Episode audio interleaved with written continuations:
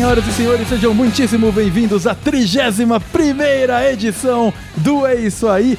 Voltamos ao assunto, voltamos a falar de Fórmula 1. E dessa vez na, no episódio anterior, a gente pegou o finalzinho da temporada, faltavam mais ou menos duas corridas quando a gente fez o episódio é, sobre a Fórmula 1 em 2021, a Fórmula 1 moderna, e dessa vez nós vamos aqui dar os nossos palpites, dialogar e debater o que está acontecendo na Fórmula 1 em 2022, agora, durante as férias de verão. Estamos aí há três, quatro semanas sem corrida e nessa angústia e no sentimento de falta, resolvemos gravar um episódio sobre a Fórmula 1, porque afinal a gente tem que esquentar os motores, porque no dia 27, no final de semana do dia 27, ou seja, é, desde 25, quando começam lá as preparações, e 26 treinos livres, 27 qualificação e 28 a corrida, a Fórmula 1 volta. Então, esse aqui é a nossa maneira de aquecer os motores antes disso tudo acontecer. E sem mais delongas, mas já depois de uma boa delonga, eu abro aqui a mesa dos meus convidados e juntamos novamente o mesmo time, o time de, de fãs da Fórmula 1. Aqui ao meu lado, você está de volta, Ana Paula seja muito bem-vinda. Olá, eu estou aqui de volta para comentar a Fórmula 1 deste ano. E a pergunta que não quer calar é: será que o Ricardo vai ser chutado da McLaren ou não? Uh, muito bem, muito bem. Será debatido, Vamos será debater. debatido.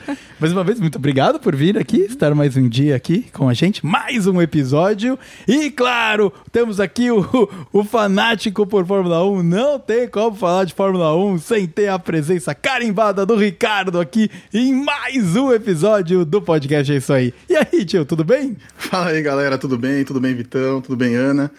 É, mais uma vez aqui, é, muito feliz e como fanático e como é, um ótimo palpiteiro, né? Porque dar palpite é fácil sobre as coisas. Então, eu sou especialista em dar palpite, né? Não entendo nada desse negócio, mas o palpite é sempre bom. Aliás, na verdade, vai ficar provado hoje que nem no palpite eu sou muito bom. Exatamente. É o que eu ia dizer, cara. Os números estão provando o contrário, viu, cara? Porque, na verdade, os seus palpites não foram bons. Mas a gente já vai cobrir isso aí. Mas, mais uma vez, cara, muito obrigado. Alguma coisa que você queira uh, trazer inusitada aqui para esse bloquinho de abertura?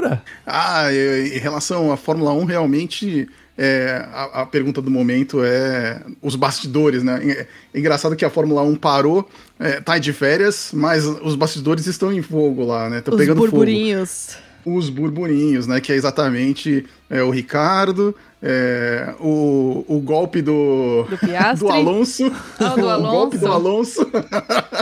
e eu acho que o golpe do Alonso, o Alonso passou a perna em muita gente aí. Eu acho que é uma coisa interessante de se falar também. Muito bem, muito bem. Então nós vamos fazer quase um programa do João Kleber aqui de Fórmula 1, porque nós vamos ficar fofocando sobre o que tá acontecendo nesse período aí.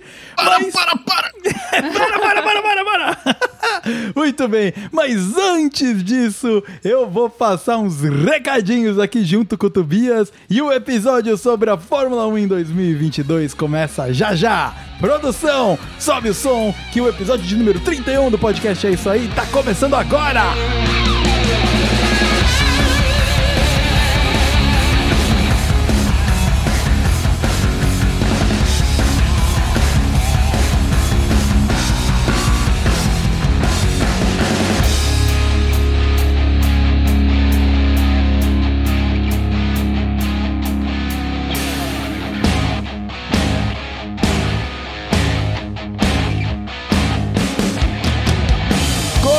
Começando mais um bloco de recadalhos aqui do podcast É Isso Aí. E vai ser realmente de verdade, eu não tô de sacanagem dessa vez.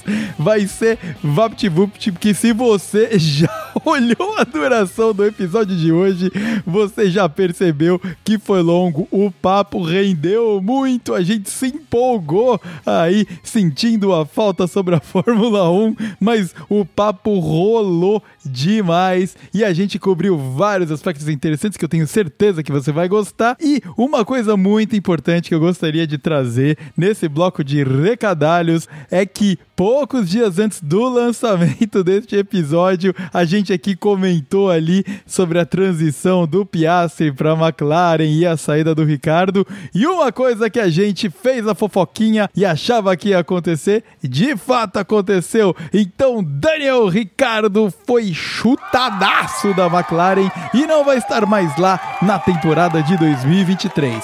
Se é o Piastri que vai entrar no lugar, a gente ainda não sabe, mas tá aqui a notícia quente comprovando que o nosso papo estava na direção certa. E é claro que eu gostaria de aproveitar também essa oportunidade para falar para você nos acompanhar nas redes sociais, principalmente Instagram, por arroba podcast underscore, é isso aí. Vem de verdade falar com a gente, a gente quer muito ter a interação com quem tá ouvindo, com quem tá batendo papo aqui com a gente, para a gente pô, poder conversar sobre episódios do futuro, sobre ideias, sobre episódios que rolaram e coisas em geral que podem estar por vir aí na nossa vida, tá bom? Outro pedido que eu gostaria muito de fazer é se você usa o Spotify, tem o Spotify instalado, você vai lá no podcast É Isso Aí e dá um rating para nós de cinco estrelinhas. Isso ajuda a gente muito, muito, muito, muito para que de repente o Spotify passe o nosso podcast para frente para gente que de repente não conhece a gente.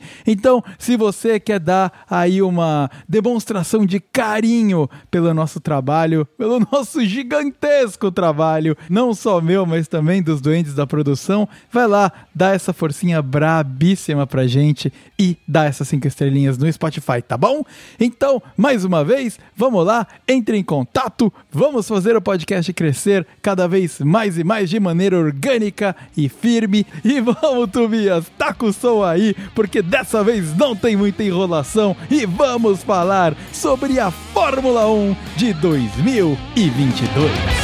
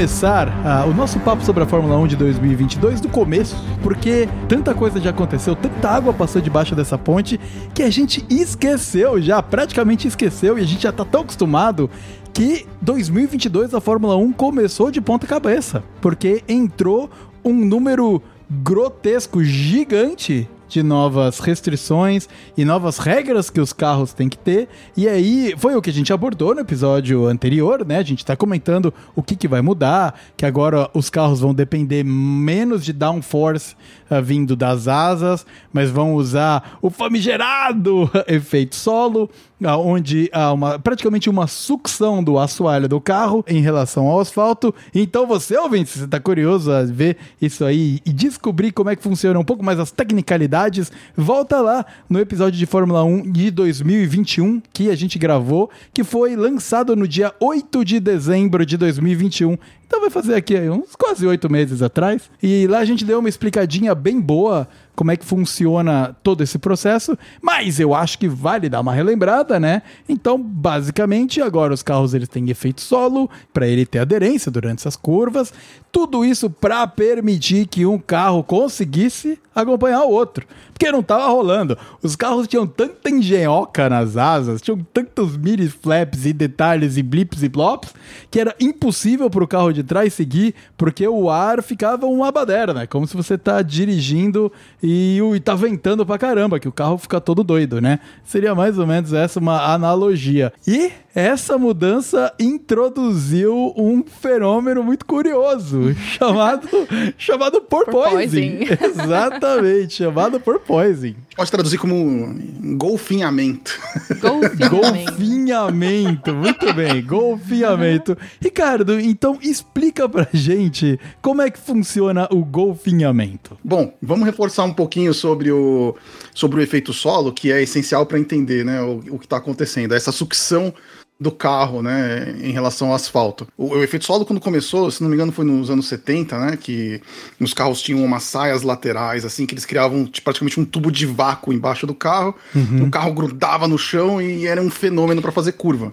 O problema é que se ele pegasse uma pedrinha no caminho e levantasse um pouquinho aquela saia, o ar escapava, tudo voltava e o carro voava, né, ele voava como uma folha de papel, assim, quando o vento bate por baixo, era extremamente perigoso e vários pilotos perderam a vida nesse, nesse momento. Por isso que foi banido né, o efeito solo de várias categorias. Todo mundo acaba usando um pouquinho, né? Mas acabou banido. E era muito bizarro ver, né? Você olha os vídeos das corridas dessa época aí, é, parece um autorama. Os carros estão tão grudados no asfalto que parece um autorama. Até ele, alguma coisinha acontecer, e aí é impressionante, assim. O carro pra, praticamente levanta voo, é. porque ele tem total aderência e do nada ele tem zero aderência. E aí o carro sai voando mesmo. É muito impressionante, cara. E aí, infelizmente, gente morreu, né? Não, e aí, inclusive isso, o carro tá grudado no chão, aquela aerodinâmica perfeita. A hora que ele dá uma levantadinha, ele vira uma parede pro ar que tá vindo de frente, né? E o ar joga ele para cima, como se fosse um pedaço de papel mesmo. É, até, é assustador. É, é, quando, quando você dirige com o braço para fora, uma é, é, é, bem fácil você fazer essa equivalência, né? De quando você tá com o braço uh, paralelo em relação ao solo, ou seja, você tá com a ponta dos dedos para frente em direção aonde o carro tá indo, você praticamente não precisa fazer resistência nenhuma para manter a mão ali. Se você começa a levantar a ponta do dedo para cima e deixar a palma da mão para frente, você começa a ter que fazer uma força grande para segurar é, a, a, sua mão no lugar, porque o vento tá jogando a sua mão para cima. Era o mesmo efeito que acontecia lá, só que não tinha um braço segurando o carro. O carro literalmente levantava voo. Exatamente, exatamente. E aí, é, os primeiros carros já enfrentaram esse porpoising nessa época, né? Que é, que é o porpoising? É nada mais é que o carro saltitando na pista como o movimento de um golfinho, né? Que anda um porpoise mesmo. Eu nem sei se é golfinho, não, não sou biólogo, entendo muito menos de biologia aqui de Fórmula 1, mas é, é, é, exatamente o efeito que o golfinho pulando na água é, seria representado nos carros, né? E isso acontecia também nessa época das saias, da, desses, desses carros grudados no chão. E ninguém esperava que esse efeito voltasse nesses carros de Fórmula 1 agora modernos. Porque eles não fazem a saia, né? O, o assoalho é construído de uma maneira que, na verdade, funciona da mesma forma que a saia, mas é muito mais seguro, né? Ele é construído ali embaixo com, com todo o conhecimento que foi adquirido desde os difusores e tudo mais. E hoje o assoalho é extremamente complexo, né? Tanto que se o cara passa em, com o carro em cima de uma zebra e danifica o assoalho, ele vai ter que. É provável que ele abandone a corrida ou ele fica dois, três segundos mais lento que os outros. É. Porque ele perde muito grip. É. Né? E aí é, fizeram os carros modernos, ninguém detectou, né? Porque os carros são testados nos túneis de vento e ninguém detectou esse porpoising durante os túneis de vento. E a grande surpresa foi no teste né, de pré-temporada, quando eles é, realmente chegaram com os carros novos e os carros estavam pulando muito. Eles estavam realmente saltitando absurdamente muito mais que os carros dos anos é, 70, porque eles também são muito mais, muito mais fortes, né? Muito mais rápido. É. Então criou um efeito do porpoising muito grande e que deixou as equipes assim, como é que eu posso dizer, meio perdidas, porque não era exatamente a mesma causa do anterior. Porque o que acontece? A hora que o efeito vácuo, né, do, do efeito solo, que é esse vácuo, puxa o carro para baixo, o carro ele vai descendo até encostar no chão. A hora que ele encosta no chão, para de passar o ar, né? E a partir desse momento que não passa ar nenhum, não cria vácuo mais. então você perde a aerodinâmica. E aí a, a suspensão joga o carro para cima nesse momento. Uhum. A suspensão joga o carro para cima, o carro começa a desgrudar do chão, o efeito solo começa a atuar de novo e começa a puxar o carro para baixo novamente. E aí ele começa esse bouncing, né? Esse, ele começa a dar esse pulo, que é muito forte, né? Inclusive nos carros de Fórmula 1, porque eles têm uma aerodinâmica muito mais forte do que os carros é, de 30, 40 anos atrás. Então, é, causou um efeito porpoising fortíssimo, que estava realmente afetando os pilotos fisicamente, né? E entra aí um embate muito interessante, porque é o quanto da performance você quer perder para adereçar um problema por exemplo. Porque até determinar, a não ser que o porpoising seja muito extremo, aí beleza, você perde muita performance e tudo mais. Mas um nível de porpoising que é absolutamente desconfortável para o piloto, não quer dizer que o carro está perdendo performance ali na reta. Exatamente. Então, para eles in, adereçarem de maneira um pouco mais simples, o porpoising, o que, que eles faziam? Ah, enrijece a suspensão que é exatamente o que o Ricardo está falando. O carro vai precisar de mais força para realmente encostar no chão, porque a suspensão está segurando ele para cima com mais força. Só que isso é uma maneira absolutamente brutal de você perder performance em curva, de baixa principalmente. O carro fica péssimo em curvas de média, baixa e baixa. E aí eles falaram: ah, velho, piloto, se vira aí, maluco, porque a gente precisa ganhar essa porra, né? É. E aí começou também uh, um embate um pouco uh, político entre as equipes que estavam com mais dificuldade de adereçar esse bouncing, vamos chamar de bouncing, o pula-pula, né? Vamos chamar o pula-pula dos carros, porque os, os pilotos realmente estavam com muito desconforto. E aí nós estamos falando de Mercedes, nós estamos falando de Williams, a Ferrari no início também estava bizarra, a Ferrari, quando aquele carro pulava, ah. e outras equipes que não. Que de acordo com, a, com a, a, engenharia ou de acordo com o design de carros, que pode ser um gênio tipo o Adrian Newey, que é o caso da Red Bull, eles tinha um efeito de bouncing menor. Então eles falaram: não, cara, a gente encontrou a solução. Se vira aí, maluco. Tô, tô nem aí. e os manos sendo triturados dentro de um liquidificador ali. Então começou todo esse embate que foi muito bizarro, liderado pelo Toto Wolff, obviamente. obviamente. Né? Claro, que, que, que, acho que era a equipe com mais, mais porpoising, né? Que todos. É. Né? A, realmente a Mercedes com um carro totalmente, um conceito totalmente diferente dos outros carros, né? Sem os side pods ali. E o carro sofreu muito com o porpoising. É engraçado que agora que a gente já passou, que estamos na metade, né? Estamos nas férias. E, e, a gente já sabe que já houve uma solução, né, por porpoising. A FIA simplesmente colocou um limite, fala, gente, é o seguinte, é risco para os pilotos e vocês têm que resolver. E é engraçado como resolveram, né? Diminuiu pra caramba e a Mercedes continua lá em. Continu... Aliás, a Mercedes melhorou, né? Melhorou. é, mas melhorou, porque o extremo que derrubava muito a Mercedes, claro que eles receberam vários pacotes de atualização. O, o time é altamente competente. Aquele time da Mercedes é muito bizarro.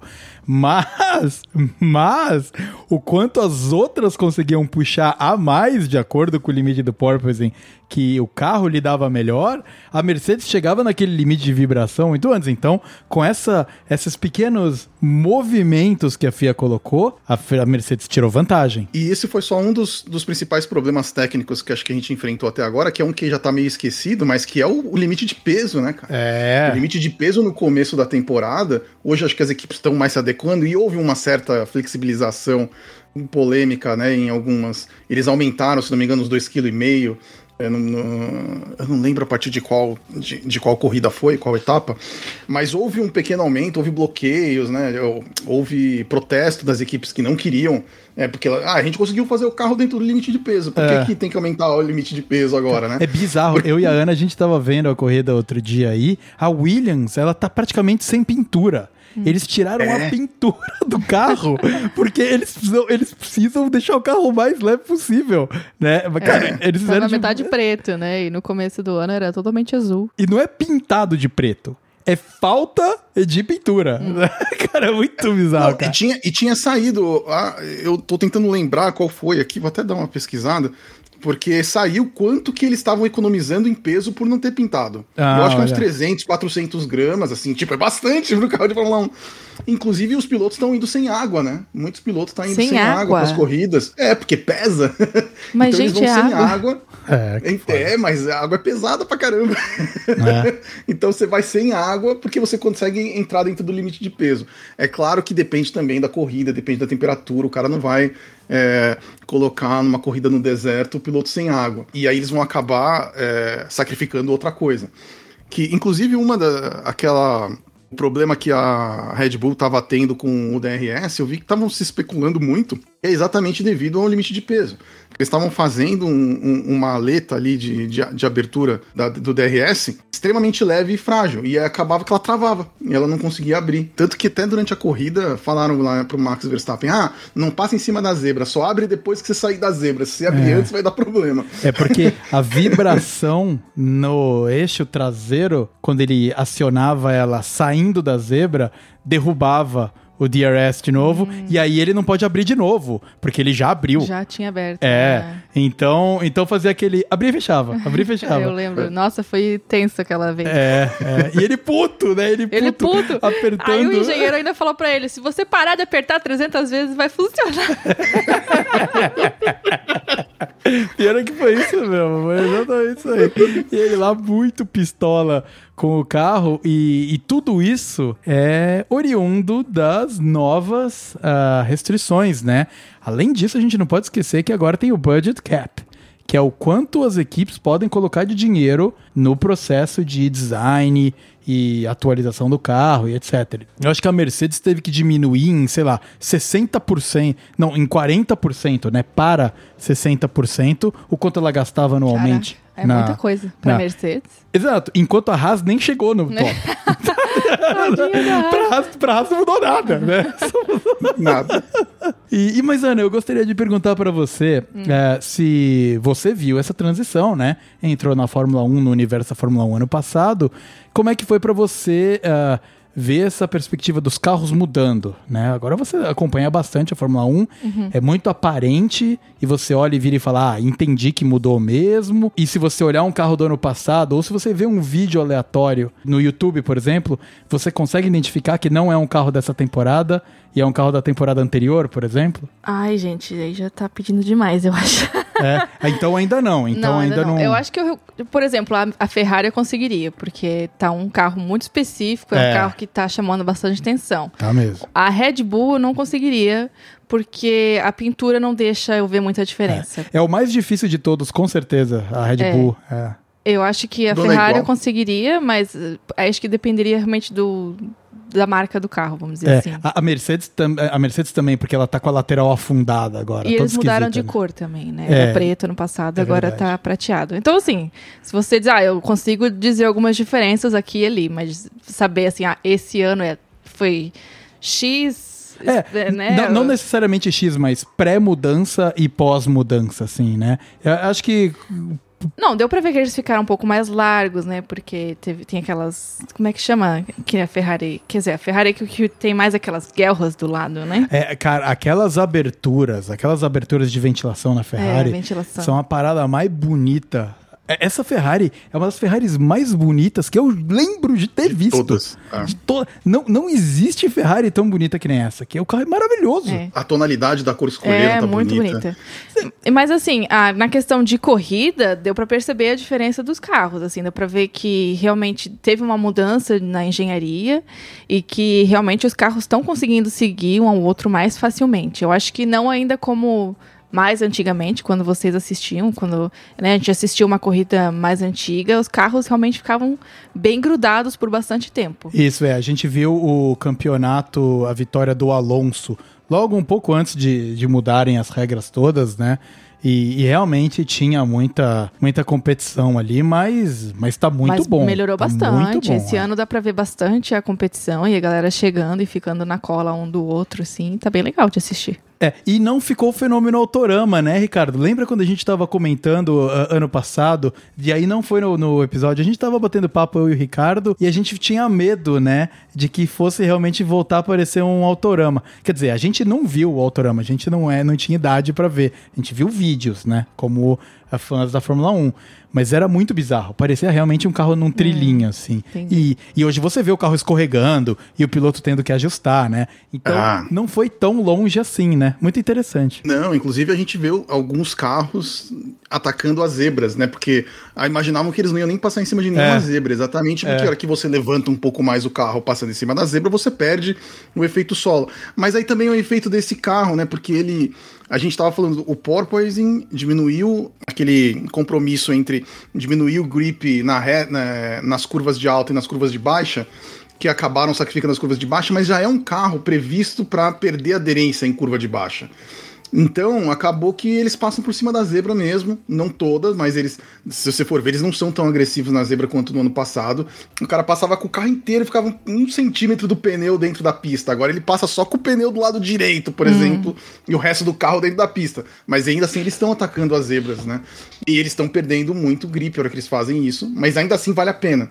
Ou seja, o carro realmente surpreendeu muito.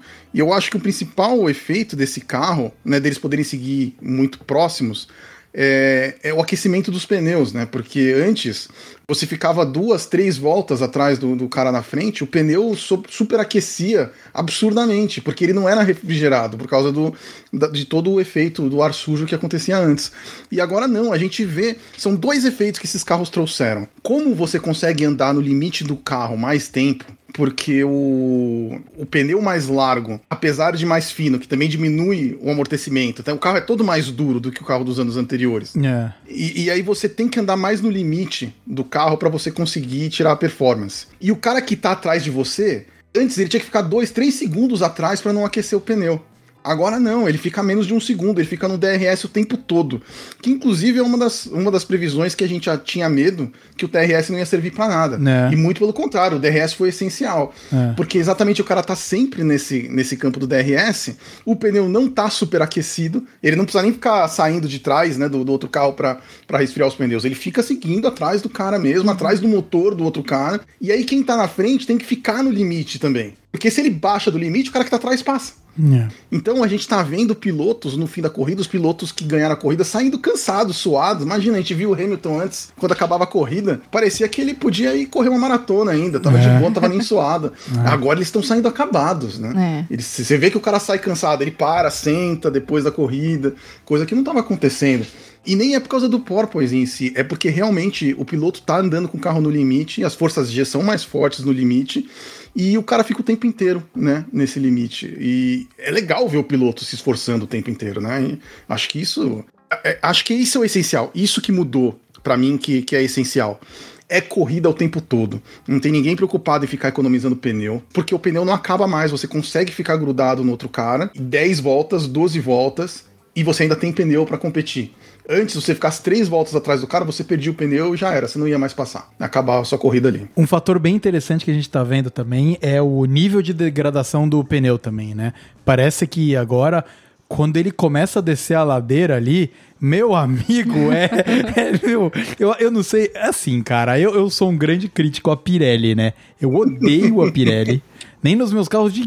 Nenhum carro da minha vida eu tive pneu Pirelli. E agora a Pirelli tá e o Karma na Fórmula 1 não sai da Fórmula 1 de jeito nenhum. O pneu é muito bonito, a roda é muito bonita agora, mais larga, né? Com, com o aro. Tá o que? Aro 16 ou é. Aro 18. Aro 18, aro é. 18. Puta, puta aro gigante, ah. né? Pra um, pra um ah. carro de Fórmula. Carros de corrida normalmente tem o aro pequeno para ter uh, um, um, perfil de pneu maior e ter mais absorção de impacto e performance, etc.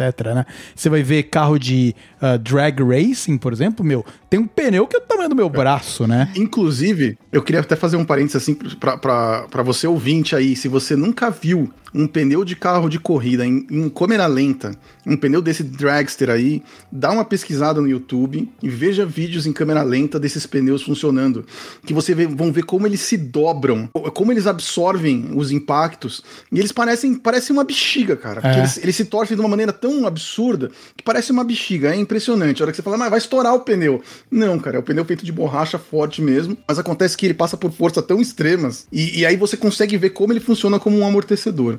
É. Hum, E é, é- muito é interessante incrível. você ver o pneu deformando. A, a gente vê, vê isso na Fórmula 1. Esse ano a gente tá vendo menos, mas ano passado, não sei se você lembra, Ana, aquelas câmeras que tava filmando o, o- o carro vindo, fazendo uma curva, e às vezes você viu um- o movimento do pneu em zigue-zague lateral, Hum, sim, assim, sim. de lado. É a deformidade que o pneu tinha essa flexibilidade. É por isso que eles também tentam deixar a pressão do pneu teoricamente abaixo, para o pneu ter mais Pra essa. ter Claro, um espaço pra conseguir se movimentar, né? e todo esse movimento que o pneu faz mantém o carro grudado ali no chão. Se o pneu é uma Exato. pedra, se o pneu é uma pedra, em vez desse movimento tá ali no pneu, é o Explode, carro, né? é, o- é É o o ca- carro, é o é. carro que tá fazendo ou explode, ou explode porque por causa de como ele balança, aumenta muito a temperatura e aí estoura, né? Então é, é, real- é muito interessante e de novo mais uma regra e além disso a temperatura dos colchõezinhos que eles colocam no pneu baixou, Baixou, né? baixou. Então agora você vê esses eventos, meu, o cara sai, ele para do pit no meio da corrida, ele sai do pit e o pneu tá terrível. Você vê, ele parece É. que ele tá pilotando no gelo. né? Derrapa É bastante. Muito incrível, né? Eu acho que essa foi uma das melhores coisas que aconteceram na Fórmula 1. Porque diminuiu o undercut de uma forma bizarra. E, cara, sinceramente, é muito chato você ver o cara ganhar a corrida no undercut. Porque você quer ver os caras brigando na pista. É. E aí, o cara que para antes, ele volta com o pneu frio. Aí, se o cara que para logo depois de você, ele também tá com o pneu frio, mas ele vai naquela volta quente, daquela volta ultra volta, que todo piloto sabe dar, né? Quando você tá na última volta do seu pneu, você faz aquela volta de classificação e o pneu, ele acaba. Você vê como numa volta de, de, de classificação, um carro é mais rápido do que o que acontece na corrida. Você pode ver que muitas vezes é 2, 3, 4 segundos mais rápido o tempo, tempo de um treino de classificação do que o- a melhor volta de uma corrida. Por quê? O carro tá super leve, o, o motor tá no máximo, é, o, o KERS, né, que agora chama só ERS, tirou, caiu o K, né? Caiu o carro. É. É, mas ela também tá 100% carregado e ele fica sendo solto durante toda a corrida. O carro ele tá num modo muito absurdo de performance. E o piloto concentrado e pendurado no pneu. Por que, que o pneu não aguenta duas voltas na classificação e o cara corre 15 voltas na corrida? Porque na classificação ele tá levando o carro ao limite, ele tá pendurando o carro no pneu para fazer as curvas. Ele não pode fazer isso na corrida. Se ele fizesse na corrida, a cada três voltas ele tem que trocar de pneu. Literalmente. Né? Então ele não faz isso na corrida. Mas quando é a última volta, o cara, ó, você vai parar na É. próxima volta. É. O cara senta essa bota no- na, na última volta.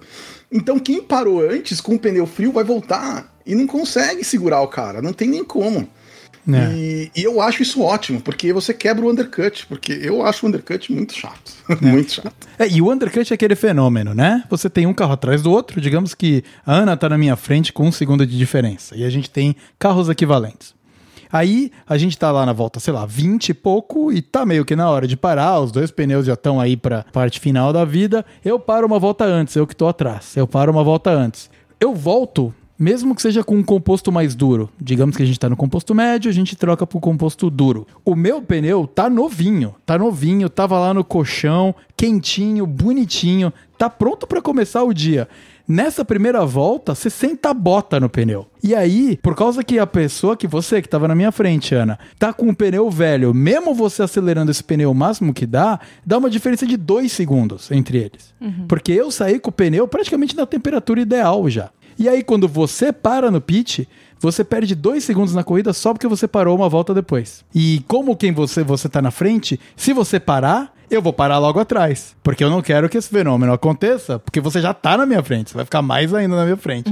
Então, esse fenômeno ele perdeu é, efeito simplesmente porque agora o pneu sai frio pros padrões da Fórmula 1, ainda quentinho. É 80 graus a temperatura do pneu. Antes era 100. Antes era ano 100. passado era 100, agora é 80. E ano que vem acho que é 60, hein? Nossa. Ano que vem É. 60 graus. Então, isso é, isso é sensacional. É quase a diferença de café que você toma e eu tomo, Ana. Porque você gosta do café mais quente e o- ela tomando café destrói a minha boca. Isso é um assunto muito importante. Eu não consigo entender. Se você derrubar esse copo de café a 100 graus no seu braço, faz bolha. Não é tão Como que você assim, bebe? gente. É, não, não, não, eu dei uma, eu dei uma, eu dei uma Nossa, tá- hiperbolizada. bonito, aqui. ok. É, Mas é mais quente que o meu. Eu tomo café um pouco mais frio. É que eu Não, boto eu menos leite gente- pra você quando eu faço. Ah, entendi. Porque eu gosto, eu gosto de mais clarinho. Gente, tem uma amiga minha que vai fazer o café Primeiro que ela tem que fazer, ela tem que ferver uma garrafa de um litro de água. Um litro. É, dois, né? Uma, ela ferve uma água pro café e mais um litro de água. Ela põe lá o cafezinho e esse litro de água ela joga dentro da garrafa térmica. A garrafa térmica ficar a 100 graus. Ah, sim. Já e esquenta. aí ela joga fora É, essa água fervente e pré-aquece. coa dentro da garrafa térmica pra não tirar nem um minuto. Caramba. E bebe. Senhora. Desculpa, esse café tá uns 98, 97 graus, com certeza, cara. Gente, como consegue. Como, como, como consegue Eu não- É que eu não gosto de café frio. Tipo, café gelado, que a gente toma aquele geladinho, ge- né, com gelo mesmo. Beleza, mas café frio. Não, mais ou menos, viu? Porque o do Starbucks é inc- Não, não. Tio, não tio, é isso que eu quero dizer. Não, não, mas a gente precisa, deba- a gente precisa debater isso. Off topic total, vamos lá. Não, não, não, vai ser. Isso é importante. Tá Isso bom, é importante. certo. Porque ah, eu fui, assim, eu sempre fui um cara preconceituoso com o Starbucks. Sempre fui. Verdade. sim. Sempre fui. Sempre achei coisa de ah, Faria Limer, topzera, é, galera, sei lá, que amarra o, o chale na, Não, no é um peito. moletomzinho. É, Toto Wolff, estilão Toto bermuda. Exato. Bermuda caqui ah, e, e- e uma, uma, uma polo e, e um, e um moletomzinho amarrado no ombro. Tipo o Isso. Toto Wolff, assim. Igual a ele. É, nosso Totolfo é muito. Não é moletom, como é que chama? leite Cardigan. Hã? Cardigan. É um Isso. cardigan, né? Cardigan. Ah isso, é isso. É um cara. E aí, aí beleza. Mas isso era um preconceito. Porque eu nunca tinha bebido Starbucks na minha vida. Certo. né? Tirando o que eu compro no posto de gasolina, que é aquele que vem numa É garrafinha. garrafinha. que eu adoro. Que lá é maravilhoso. E custa um preço de um café normal. Mas, mas, tio, aí eu fui, né? Fui com a Ana, né? Estamos namorando faz bastante tempo e tal. E ela falou: não, vamos lá, Tomás, você tem que experimentar e tal, né? Deixa Quando de ser. que foi isso? Ah, a gente batendo papo, porque eu falava que eu nunca queria e você falava que eu Não, tinha que experimentar. Ah, é, tem que experimentar. É, deixa de ser um pau no cu. Aí eu virei e falei, beleza, eu vou lá experimentar. Eu vou experimentar. Tenho certeza que ela usou essas palavras, inclusive. Mas ele não- a gente não pediu o café normal, a gente pediu um café gelado, que não é uma coisa que a gente sempre toma. Nossa, mas é uma bosta, cara. Mas hoje o café gelado deles é ruim mesmo. Não, o café gelado tem que ser. Tem que ser. Você pega, por exemplo, um afogato, que é uma bola de sorvete de creme dentro de um café expresso. Aí Olha não, aí, ah, mas daí a gente não. tá falando de outra coisa. É, não. Ah, mas vocês estavam falando de café com leite, pra mim é a mesma coisa. Não, é que o café do Starbucks é, é, é um copinho de plástico, aí 80% é gelo, e aí eles botam uns, uns pump Ai, como- de, de, de expresso e bota leite e é isso aí. E custa 15 pila, tá ligado? Porra, mano. Caralho, cara. Fica mega aguado. Nossa, é terrível. É terrível, cara. Sério, é depre- depressivo. E a galera adora. Achei que você ia falar que era bom. Não, a galera Não, adora não. aqui, sabe? Eu, fui- eu nunca gostei de café gelado. Você começou a história como eu. Eu tive muito preconceito e eu achei que você ia dar uma reviravolta. Re- O resultado é. E eu tinha razão, né? Exatamente, exatamente.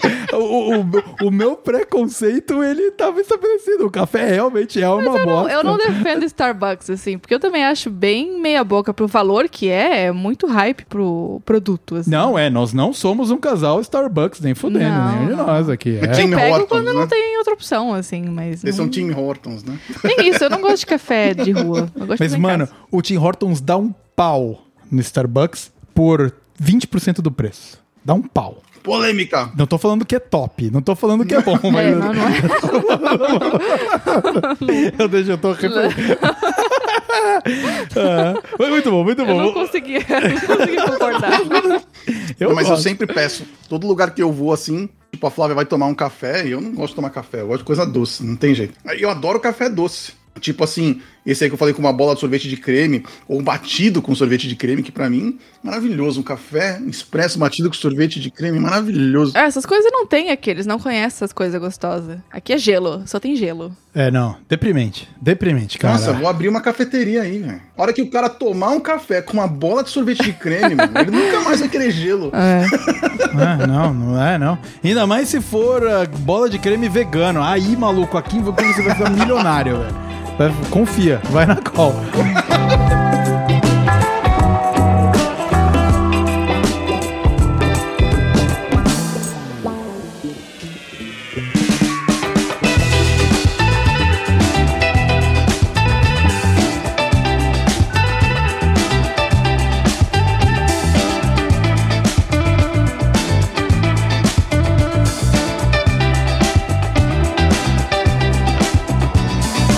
Vamos, voltar pra Fórmula 1. Fim dos comerciais. Isso, fim dos comerciais. Anticomercial aqui, né? Porque é, Starbucks aqui não, não rola.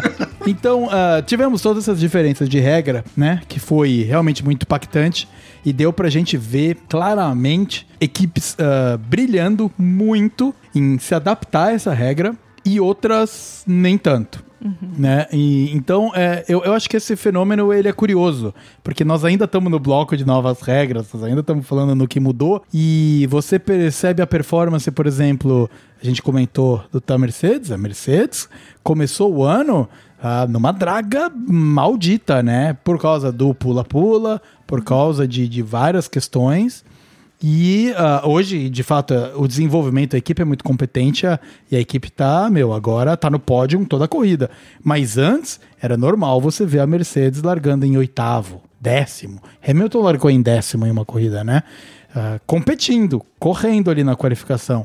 Uma coisa que pra gente que viu os últimos 7, 8 anos aí de domínio absurdo da Mercedes foi realmente um, um fôlego novo e a Ferrari encontrou um caminho, uh, mesmo com pula-pula brabo, ela encontrou um caminho de voltar a disputar o campeonato. Tá ficando um pouco atrás, né? Conforme o ano foi passando. Eu acho que esse é um ponto que eu gostaria de trazer aqui para mesa da evolução das equipes, como elas se adaptam impressionantemente, de que parece outro carro inclusive, tirando a Red Bull que, né, eles encontraram o formato. Tá brilhando. É, a Red Bull, é, o designer da, da, da, da Red Bull é o Adrian Newey. É aquele velhinho mais, não o Helmut Marko que é o velhinho acabado, ah. mas é o magro mais alto que sempre aparece ali olhando o pódio. Sim. É, é ele. E o cara é um gênio de design de carro, um gênio da engenharia. Já é há anos, né? Ele, ele tá na Fórmula 1 da época do campeonato do Vettel, que ele tá na Red Bull. Red Bull não vai largar o osso nem fudendo do, do cara. E aí, essas mudanças de regra é quando o cara tá fora da casinha comparado aos outros, né? E mesmo assim, mostra como o Verstappen também tá fora da casinha em relação aos outros pilotos. Então, Exato a gente viu essa evolução, essa mistura de equipes muito interessante. A Haas conseguiu voltar. Nós aqui, aqui temos carinho pela Haas.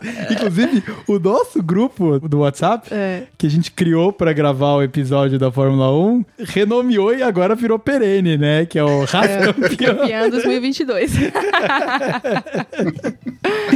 ai, ai. Mas foi, foi muito interessante. Eu gostaria de pegar a percepção de vocês aí, o que, que vocês acharam dessas evoluções dos carros e também qual, qual era a expectativa. Se vocês acharam, ah, puta, eu imaginei que a McLaren era, é. ia ser muito melhor ou, ou não. Eu tenho a minha equipe que me frustrou muito, que eu tinha muita expectativa uhum. uh, para se você, ouvinte, acabou de ouvir o episódio anterior e vir esse aqui, você vai saber, porque aposta tiro pela culatra total. Mas, Ana, vamos, qual que era essa expectativa dessa reformulação toda? Bom, eu fiquei muito surpresa realmente com a Ferrari. A Ferrari voltou com tudo. A gente não estava esperando realmente que ela fosse dar essa performance toda esse ano pelo menos no início do ano, tava muito na cara que, nossa, esse ano o campeonato era deles, porque eles estavam realmente ganhando muito e fazendo tudo muito certo, e as outras equipes estavam realmente lutando para se ajustar às novas regras, né? E a nova formatação. Mas a gente viu que não é só o carro, né? O problema não, não é só o carro, a equipe técnica ali atrás, a galera que tá chamando né, o suporte e tudo mais não, não tá dando muito certo. Mas eu acho que isso aí a gente vai discutir depois também. Vamos, com certeza. É, a Red Bull é, surpreendeu positivamente. Eu acho que eu não esperava que eles fossem se desenvolver tão rápido. Eles começaram o ano um pouquinho. É, né, dando uns tropeços, mas eles logo se ajustaram e o Verstappen tá aí mostrando quão bom piloto ele é. E vai ser difícil tirar o campeonato dele desse ano. Uhum. Quem mais? A McLaren, eu particularmente achei que realmente ia vir muito forte esse ano, principalmente pro Norris, porque ele entregou bons resultados ano passado. E eu esperava que ele fosse deslanchar esse ano. E tá sendo um pouco de uma decepção. É, é. Não sei se foi por causa do Ricardo, mas acho que a McLaren, no geral, não está chegando tão próximo quanto eu esperava. Eu achei que eles iam disputar ali quarto, quinto com, né, com a Mercedes agora, mas não está chegando. Uhum. A Mercedes, é, a gente não sabia muito o que esperar, porque realmente ia mudar o carro inteiro. É. E eles realmente começaram um ano um pouco vai, abaixo do mal, esperado. Para os né? padrões de investimento padrões deles, de Mercedes, eles, eles, começaram é. mal. É. Mas, como a gente comentou aqui, eles estão se recuperando e eles estão ali no palio como uma segunda equipe já, né? Eles já estão ali na, na balança junto com a Ferrari. É. Não, não acho que eles realmente têm chance de ganhar o campeonato mais, nem nada, mas eles estão ali no palio e estão tão bem. Uhum. E as outras equipes são as outras equipes. É. Da, da turma que tá embaixo um pouco mais, que Aham. tava embaixo ano passado, né? Sim. Então aqui nós estamos falando de. Basicamente, vamos pegar a Haas. É Haas, é. E- Não, a Haas tá entregando maravilhosa. Haas. Maravilhosa. Palmas pra Haas, parabéns, estamos aí torcendo por vocês. E o Williams, infelizmente, não conseguiu encontrar o caminho, né? Ah, Williams é tristeza, né? Williams, coitada da Williams. Tio, suas impressões, tio. O que, que você. Das suas expectativas aí. Claro que com certeza vai ter algumas coisas em linha aí com o que a Ana trouxe, mas alguma outra perspectiva que você tinha e, e foi muito diferente? É, eu. Bom, eu- eu acho que o que a Ana falou realmente toda razão em relação à Ferrari, né? Porque você vê como a Fórmula 1 é dinâmica. A gente tinha certeza que a Ferrari ia ser campeã. Do jeito que ela começou o campeonato, do- com os carros bem, com os pilotos estáveis, com a. A Red Bull não sendo confiável, né? Porque só a Red Bull tava quebrando, tava quebrando toda a corrida. E parecia claro que, apesar da Red Bull ter um carro bom pra dirigir, o carro não era confiável. Falou assim: ah, a Ferrari vai ser campeã. Mesmo no treino livre, né, tio? Quando a gente viu os treinos livres ah, antes da- de começar a temporada, todo mundo olhava a Ferrari e falava: Caraca, que porra é essa? Voando, né? É, cara, ela tá tipo um segundo à frente de todo mundo, né? Era muito impressionante mesmo. É engraçado realmente, o carro da Ferrari parecia um carro totalmente estável, perfeito, lindo. Só que a hora que chega na competição, tem mais gente competindo. E aí, o outro carro que tá pulando pra caramba do seu lado, você não quer, você quer estar sozinho. O esquema é você abaixar o seu carro, fazer ele pular também e vamos mais pra frente. E deu certo, né? No começo do campeonato, Ferrari foi pra cima, foi ganhando, não quebrava, parecia super ultra confiável. E talvez o carro ainda seja confiável. Quem não é muito confiável é a equipe mesmo. A equipe e às vezes o piloto também dá umas mancadas. É, dá, dá. Mas eu acho que dá pra tirar. A gente você tá falando no caso dos erros do. do... Às vezes o Sainz, às vezes o Leclerc. Leclerc. É, Mais mas o Leclerc. é, eu acho que eu acho que o, o Sainz ele tá abaixo na performance do que o Leclerc entrega, né?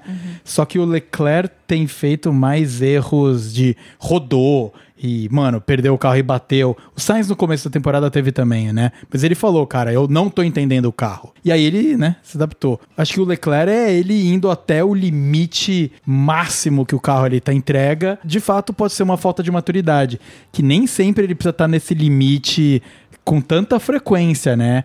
Quanto mais ele vai no limite do carro, maior é a probabilidade, de dar merda, né?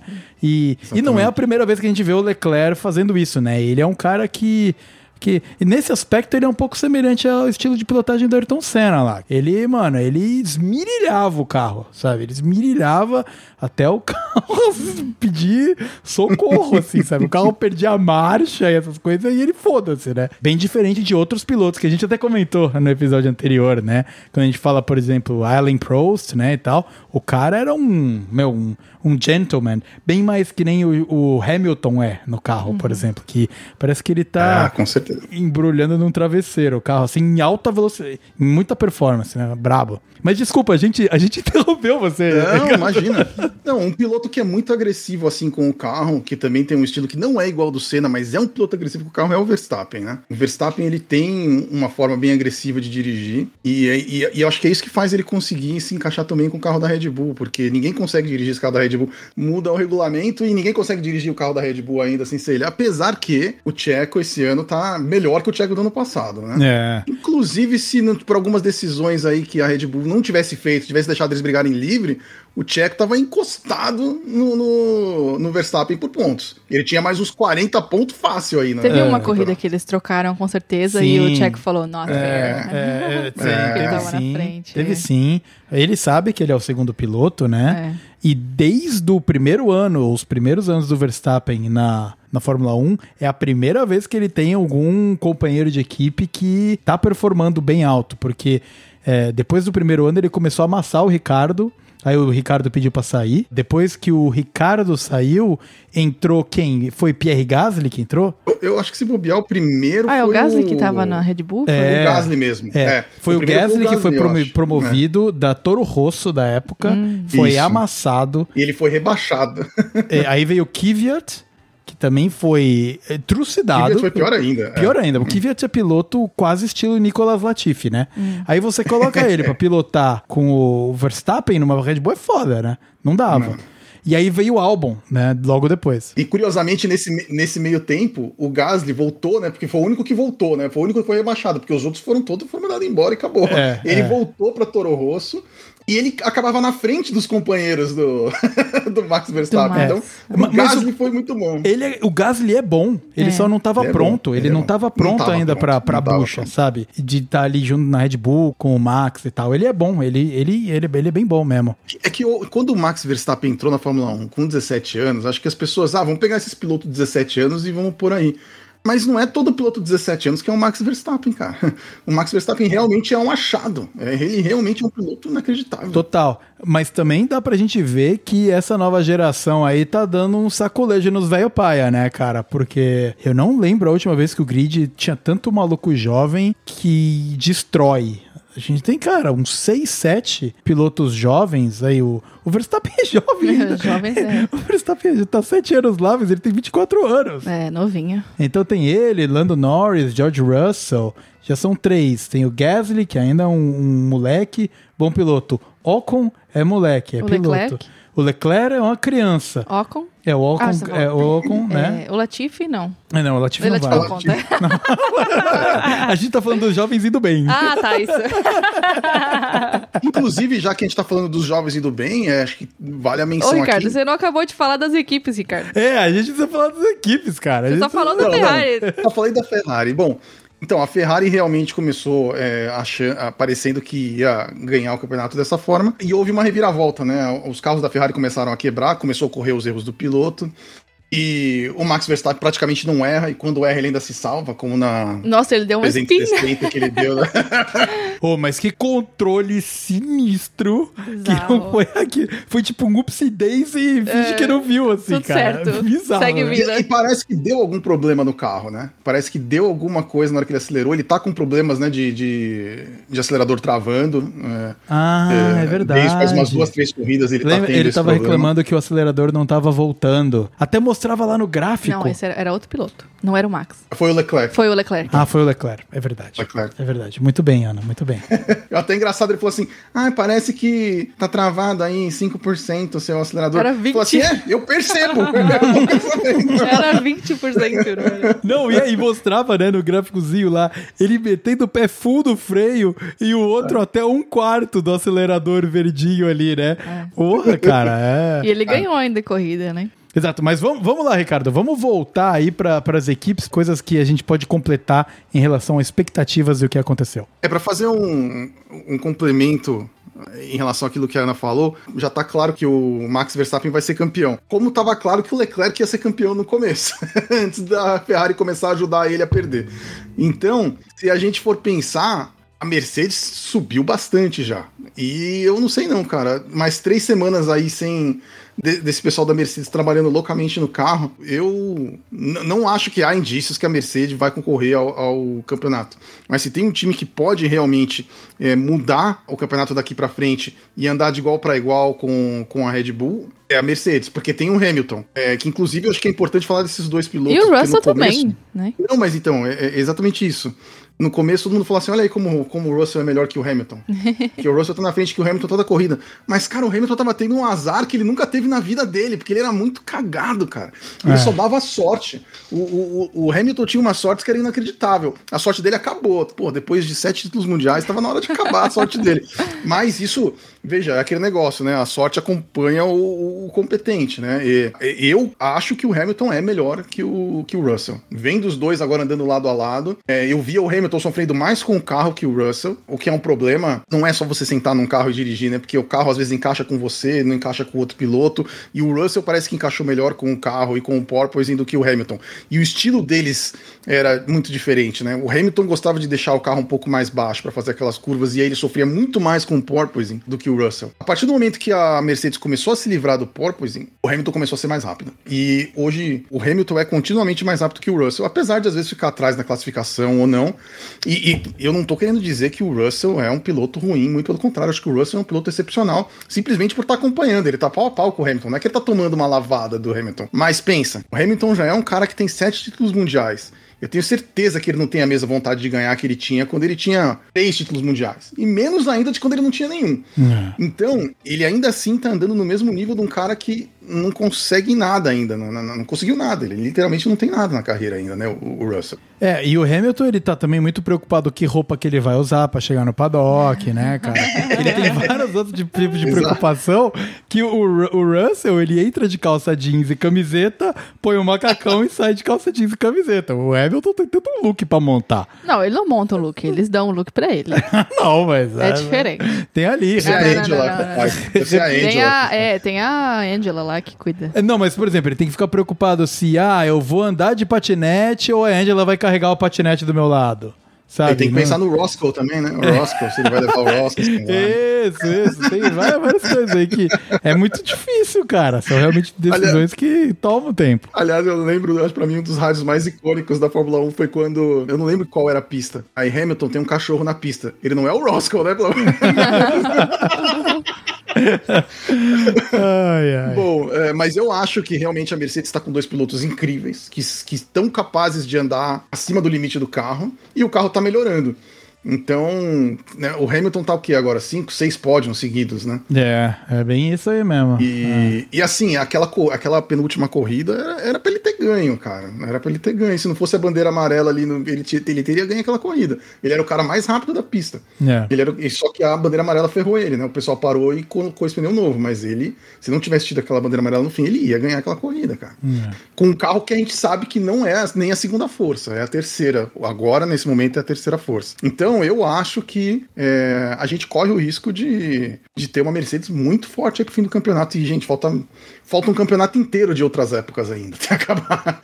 falta falta é, muita corrida. Eu, eu, concordo que a gente já, já comentou com, né, outras vezes com, com o Victor aqui, que realmente a Mercedes vai entrar na disputa ali pro segundo lugar. Mas eu acho é. que pro primeiro é, pela quantidade, é. pela diferença de pontos, é muito longe. É, mas é isso. Se eles começarem a revezar entre quem ganha corrida sim, corrida não, a Red Bull e o Verstappen levam, porque eles estão aí Exato. desde o começo. Então, o início ruim da Mercedes comprometeu a chance deles lutarem pelo campeonato, mas não comprometeu a chance deles lutarem pela segunda posição principalmente no de construtores porque vale uma puta grana pra construtora levar o segundo lugar. No construtor eles estão grudados, estão vendo aqui, eles estão 30 pontos atrás da Ferrari. Não e é a nada. Ferrari não tá nem merecendo. É, não merece, não é nada. Não, não tá merecendo. Os, os caras não quebram, eles não quebram nunca e os caras não erram, daí é. fica pontuando infinito, sem parar. Mr. Consistency. É. Com dois pilotos muito bons, né? É. Porque a gente sabe que, apesar do Checo tá melhor esse ano, também não é o piloto não que tá, tá entregando muito. Vira e mexe, ele gosta de largar lá em décimo, né? É verdade. É, ele, ele ou brilha ou parece que dá uma é. patinada ali, né? Mas ele Tem... ganhou Mônaco, gente. Ah, foi animal ver o Tcheco oh, ganhar Mônaco. Animal, foi da hora. Foi, foi animal. E ele pilotou muito, muito, muito, pilotou muito. Foi, foi legal. Foi legal. Aquela corrida foi incrível. Ele tá muito bem esse ano, né? O Tcheco tá cheio de confiança, tá andando muito bem.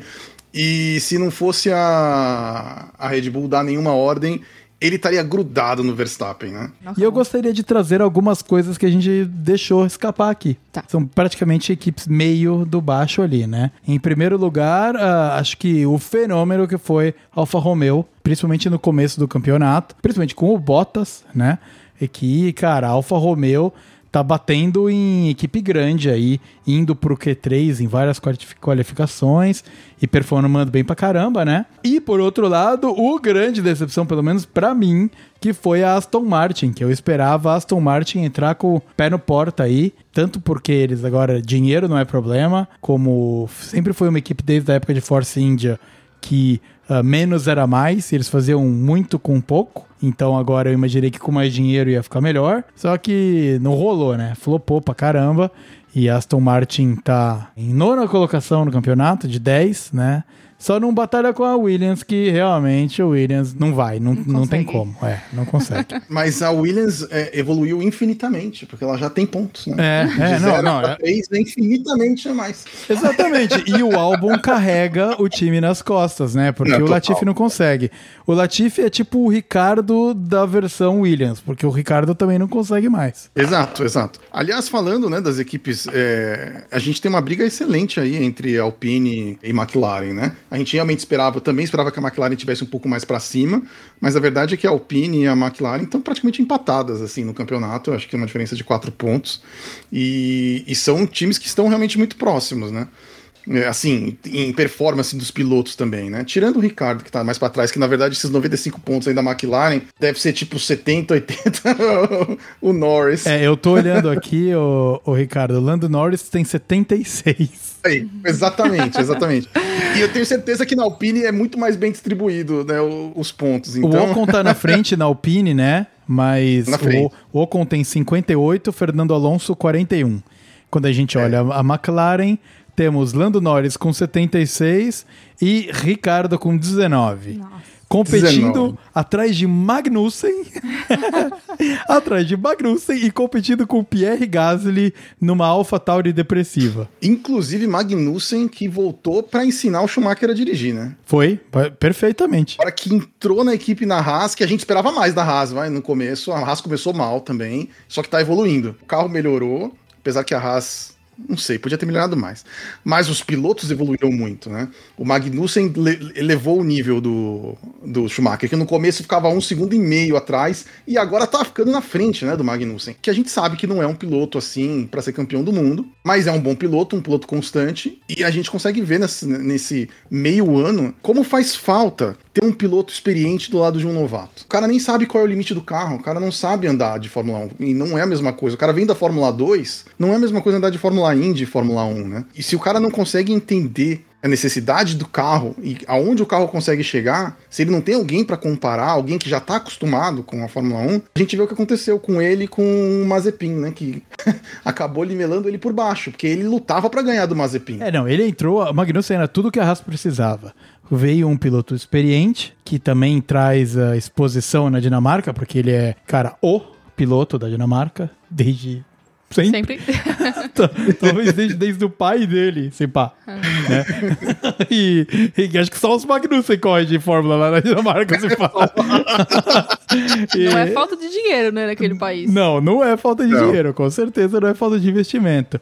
E muito bom pro Mick também, que agora tem alguém pra, pra se espelhar, né? E pra gente fechar as equipes aqui rapidão, e aqui acho que nem tem muito tanto o que falar. A AlphaTauri, ela teve aí um, uma perda de performance que surpreendeu também, inclusive com investimentos e tempo de túnel de vento e, e melhores estabelecimentos para a AlphaTauri, um pouco mais descolada da, da Red Bull em alguns aspectos eu esperava que ela iria um pouco melhor, mas, mas não tá legal. E a Alpine, a Alpine aí subiu, né? A Alpine subiu de nível e também tem uma dupla de pilotos aí, uh, bons pilotos, com Fernando Alonso. Tinha, e... né? Tinha.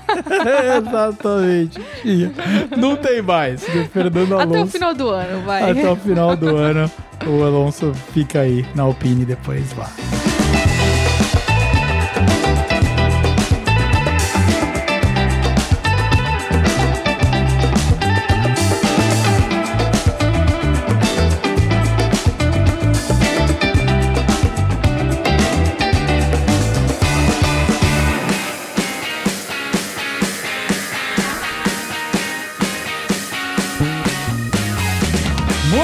Bem, então a gente estava falando aí de Alonso, estava falando aí de é, que aconteceram. Vamos entrar no bloco, o bloco política, o bloco João Kleber da Fórmula 1. E aconteceu um fenômeno minimamente bizarro.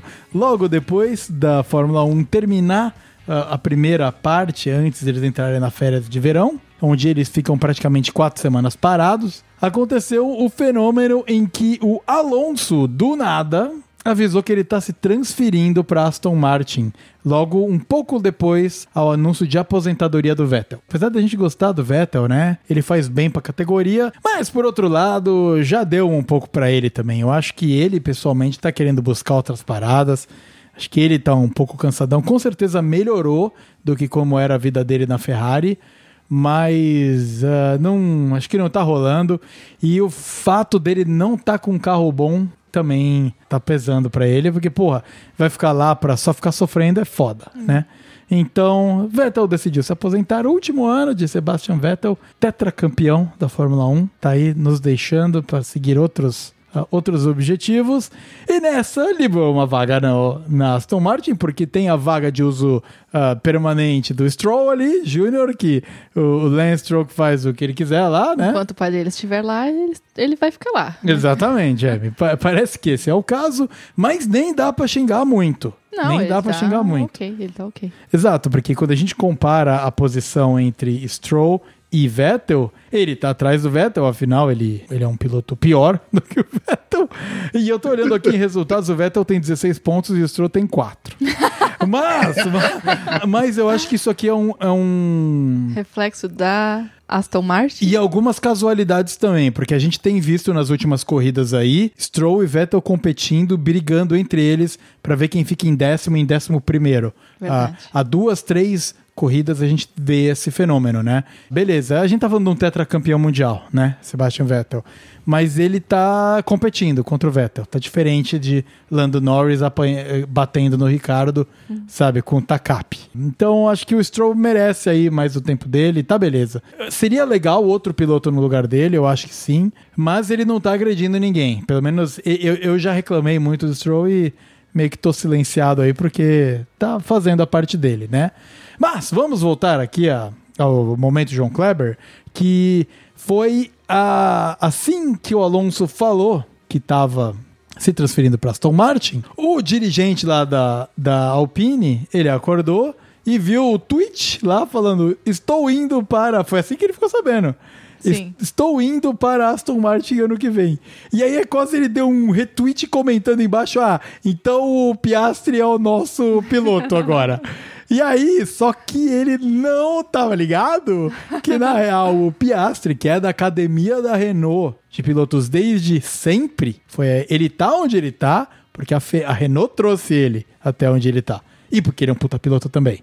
Mas foi com todo o investimento da Renault. Que ele já tá provavelmente em algum outro rolê. Porque daí embaixo do retweet do cara da, da, da, Alpine, da Alpine, né? Ah, não, falando ah, que agora o Piastri é o piloto deles, ele deu retweet e comentou ali em cima falando, não sou não! aí aí começou, né?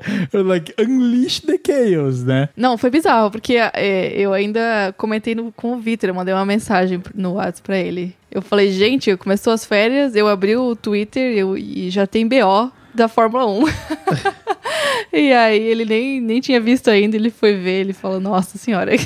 É, eu, nem, eu nem tinha, eu nem, nem, nem tava sabendo do que tava e acontecendo. Nem, eu, assim, eu, eu conheço os pilotos da Fórmula 1, né? Qualquer piloto de outra categoria eu não sei, mas, mas tinha BO relacionado à Fórmula 1, eu já vou investigar e ver o que tá acontecendo. Foi um, um fenômeno bizarro, assim, né? E eu acho que o bizarro é a parte da Alpine confirmar o cara só que aparentemente, contratualmente, ele é o cara a ser o próximo piloto no caso de um dos dois pilotos ali da frente, o primeiro ou o segundo, seja Alonso ou Ocon, saírem ou estarem incapacitados a correr.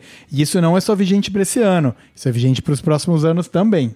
E aí, obviamente, a Alpine confirmou o cara, só que, né, contratos são papéis, né? Daí... Acho que só esqueceram de conversar com o menino antes. Não, né? deviam ter conversado com ele, com certeza. Com certeza, deveriam ter conversado. Não soltar, né, uma notícia dessa para levar uma invertida dessa, literalmente como vocês descobriram, gente. Não, foi literalmente exposto, né? Dessa forma, fica muito feio para todas as partes, né? É, eu até mandei uma, um printzinho, né, do feed de notícias da Fórmula 1 para vocês lá no nosso nosso grupo Raça Campeã, que era assim, um tweet de algumas horas atrás. Piastri vai para a Alpine, vai ser o piloto, e uma foto dele todo pomposo, editado, claro, né? No, no macacão e segurando o capacete, olhando para o horizonte, contemplando as oportunidades.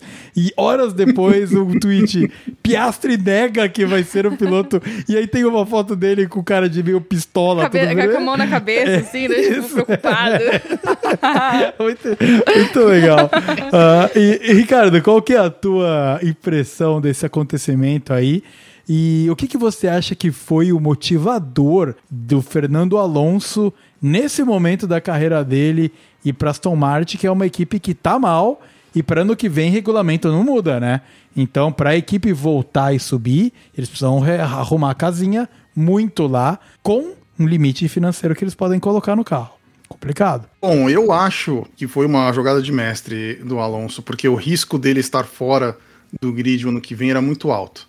E o Alonso, diferentemente do Vettel, ainda tá, né, o sangue nos olhos ainda, né? O, o Alonso tá correndo como, como os moleques aí. Essa que é a verdade. Ele tá disputando com os moleques, ele fecha os moleques, os moleques fecham ele, e ele tá ali correndo. É verdade. E o, e o, e o Vettel não tava nessa mesma pegada. A gente tem que é, é, enaltecer o Vettel, cara, porque o cara é tetracampeão do mundo. Quantos tetracampeões do mundo a gente teve até hoje nessa categoria? Acho que quatro, contando o Hamilton. né? Além disso, o cara é gente boníssima, né? É. O, o, o Vettel, ele é um. Um ser humano É, muito bom. né? é, é, cara, eu acho que ele é um, ele é um ser humano pra gente absorver um pouco de, de quem ele de quem ele é, assim, sabe? Ele teve os causos dele, principalmente quando era mais jovem, mano. Mano, cenário de competitividade da Fórmula 1 e tal, e um moleque lá chegando pra ser campeão no mundo é complicado, mas ele nunca, sabe, foi um cara controverso como o Alonso é. Alonso é complicadíssimo, Exatamente. cara. Alonso é complicadíssimo. A gente fala de estilo, estilo cena, de pilotagem. Acho que o Alonso tem o estilo cena de ser companheiro de equipe, né? É. Porque o Senna sempre destruiu os companheiros de equipe e o Alonso tem essa, essa mecânica também de destruir o companheiro de equipe. Não sei se é prazer, se é a competição dele é contra o cara, ou é ele, né? Não é nada, ele faz automaticamente. Apesar de ter melhorado muito né, nessa volta. Melhorou, né? Eu, eu me impressionei também, cara, como a maturidade pra ele ali deu uma, uma aliviada. Ele, o Alonso, tinha aquela postura de dobrar ao máximo a regra possível se isso permitia que ele ganhasse, só que num, no modo a mais, assim, né, cara? Então, a gente teve, inclusive, cara, causos quando ele tava lá na Renault, correndo ser campeão mundial. E um outro cara que é que nem ele, só que ser dirigente, que era o Flávio Briatore, tava lá também. Cara, rolaram causos aí, meu, dele fazendo o Nelsinho Piquet ah, bater de propósito em Mônaco pra provocar uma bandeira amarela no momento certo, que ele era companheiro do Alonso na, na Renault. Pro Alonso parar no pit e voltar na frente e ganhar a corrida. Entendi. É. Nossa. É, e foi comprovado, né? Na e verdade, comprovou acho que, ele bateu, ele bateu de propósito, ele recebeu ordem da equipe pra bater em determinado lugar em determinado momento. É, Foda. Eu acho que foi naquele circuito de Valência. Eu acho que não foi em Mônaco. Eu acho que era aquele circuito de rua de Valência, se não me engano. Era até uma corrida noturna. Puta, cara, eu não, eu não me lembro mesmo. É. Não, mas tudo bem, não, não muda nada. A- até o Alonso que a gente conhece hoje, que ele tá, sei lá, ajudou o, o Ocon a ganhar tempo para ir pro pódio um ano passado, e aí foi lá a- abraçar o, o chassi de grilo e levantou ele, e eles comemoraram juntos lá. A gente nunca tinha visto nada perto disso. nada. Entendi. Não, nada, não. nada. Ultra E- competitivo. É, ultra. Exatamente. E o que, que você acha que motivou o movimento dele pra Aston? Acho que a gente tem que ver um pouco do que estava acontecendo dentro da, da Alpine, né? Primeiro, falar sobre o Piastri, né? O Piastri, que é esse piloto inacreditável aí da academia Alpine. Ele, ele foi campeão da Fórmula 4, não lembro de qual país, porque Fórmula 4 não é assim nacional, mas uma Fórmula 4 importante europeia. Isso. subiu para a Fórmula 3, foi campeão como novato da Fórmula 3, subiu já no outro ano para a Fórmula 2 e foi campeão como novato na Fórmula 2 também. E aí no ano seguinte, que era para ir para a Fórmula 1, não tinha carro. Porque na, na Alpine estava o Ocon em um dos carros e o Alonso no outro, né? E o campeão da Fórmula 2, ele não pode mais correr na Fórmula 2. É uma fórmula de acesso. Ah, sério? Então ele ganha a Fórmula 2. Beleza, agora você tem o número de pontos na carteira para poder ser um piloto de Fórmula 1. Uhum. Só que ele não pode mais correr na Fórmula 2 porque ele é um campeão. Ih, ele faz o quê? E aí ele ficou sem. Ele tá parado, ele tá sem correr. Sério? Ele tá há dois anos sem correr. Sem É. Como correr. tem, O maior como piloto ele é o dos terceiro. Competitivamente, vamos Ele, dizer ele é o assim. terceiro piloto, terceiro piloto da, da Alpine. Alpine. Nossa, que tristeza. É. Eu acho que nem treinou, acho que porque os outros equipes vira e mexe algum, né? Entra algum piloto que anda com aquelas luzinhas piscando no treino livre da sexta-feira, É. que é o piloto que não tem superlicença. Só que ele tem a superlicença, né? ele tem a superlicença, mas ele não tem vaga na Fórmula 1. É. E ele é um piloto incrível mesmo. Eu assisti várias corridas da Fórmula 2. A Fórmula 3 eu não acompanhei tanto, mas na Fórmula 2 é, ele era um cara acima da média também, né, para ganhar corridas inacreditáveis. Inclusive, ele era companheiro do cara que era o grande favorito a ser campeão. E também tem um fenômeno um pouco da política da Fórmula 1 que é muito brutal, né? Por que, que ele não conseguiu uma vaga? Porque a Renault não tem parceria com ninguém no grid. Ela não provê motor para nenhuma outra equipe. Ninguém quer o motor Renault. Desde que a Red Bull largou o motor Renault e a McLaren depois largou também, nunca mais voltou, sabe? E, e o que acontece? O Mick Schumacher, ele é um piloto da escola da Ferrari. A Ferrari, além de ceder um- uma boa quantidade de componentes do carro para a Haas, então eles fazem um bem bolado. Olha, um dos pilotos da Haas vai ser um piloto da academia da Ferrari. Beleza? Beleza. Pronto. A, a Williams é, a- é a- essa versão da Mercedes. A Mercedes sempre tem um piloto ali que é o piloto da Mercedes, George Russell, certo? A Renault não tem parceria com ninguém, porque ninguém quer a porra do motor deles. Mas, mas as pessoas queriam o piloto. né? Eles queriam o Outras piloto. academias queriam o Piastri. Mas daí ele teria que romper com a Alpine pra ir correr pra eles. É, poderia ter um empréstimo, né? Mas não é algo fácil, porque quando você coloca o seu piloto pra correr numa outra academia, você tá um risco altíssimo do cara De fazer perder, sucesso e, né? Outra, e a outra que pagar, exatamente. Vai pagar a quebra do contrato dele, É. algo do tipo. E a Alpine, ela falou: a gente quer que ele vire nosso piloto. Assim que livrar uma vaga, ele vai ser o piloto. Só que o mano vai ficar esperando livrar a Por vaga quantos também. anos, né? É, exato. Então, é aí que entra essa questão agora de, do, do- do golpe de mestre do Alonso. Porque o Alonso quer continuar na Fórmula 1. Ele não quer fazer a última temporada. Ele quer mais 3, 4, 5 anos. Ele queria um contrato de longo prazo que a Alpine não estava disposta a fazer. Ele acha que assinar por um ano seria o fim da carreira. Porque as outras equipes no ano que vem ia estar todo mundo com coisa assinada, ele não ia ter pra onde ir. E aí, como é que vai deixar mais um ano o Piastri sem correr? Porque tá correndo o risco do cara ir, por exemplo, pra Fórmula Indy. E o cara vai pra Fórmula Indy e não volta mais pra Fórmula 1, porque ele vai ganhar dinheiro lá, vai ficar famoso lá. É como se fosse dois mundos, né, de, de automobilismo.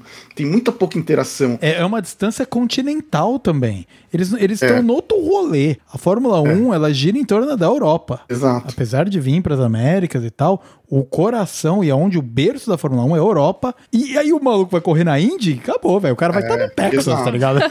Não, e péssimo, né, pra própria Liberty, que agora tá investindo tanto lá nos Estados Unidos, que tá aumentando muito o número de corridas nos Estados Unidos, exatamente porque acho que é o lugar que mais tem mercado pra Fórmula 1 no mundo é os Estados É. Unidos, porque é onde menos tem Fórmula 1.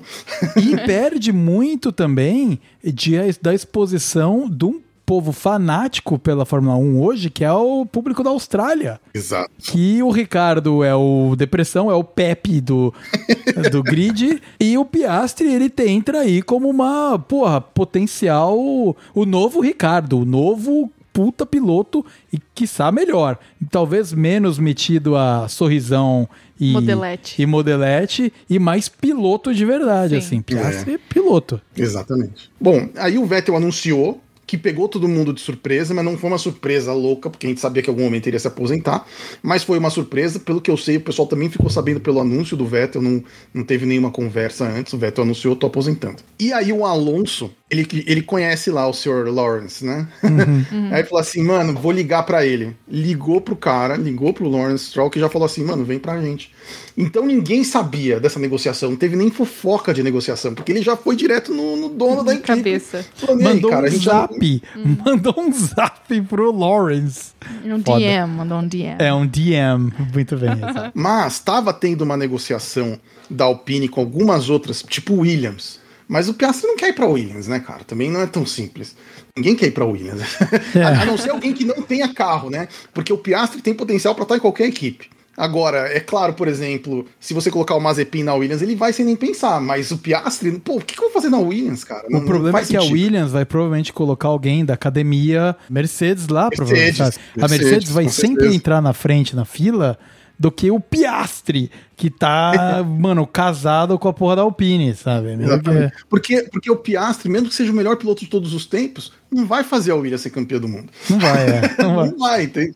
Então, aí que acontece? A Alpine ficou enrolando os dois. Ficou enrolando porque o Piastri também queria fechar, porque sabia que o contrato do Alonso acabava agora no fim do ano. Então, o Piastri pressionando para fechar um contrato para ele poder vir para Fórmula 1. A Alpine enrolando os dois, né? Tanto o Alonso quanto o Piastri. O Alonso viu a porta aberta. E aí entrou lá e falou: vou para lá.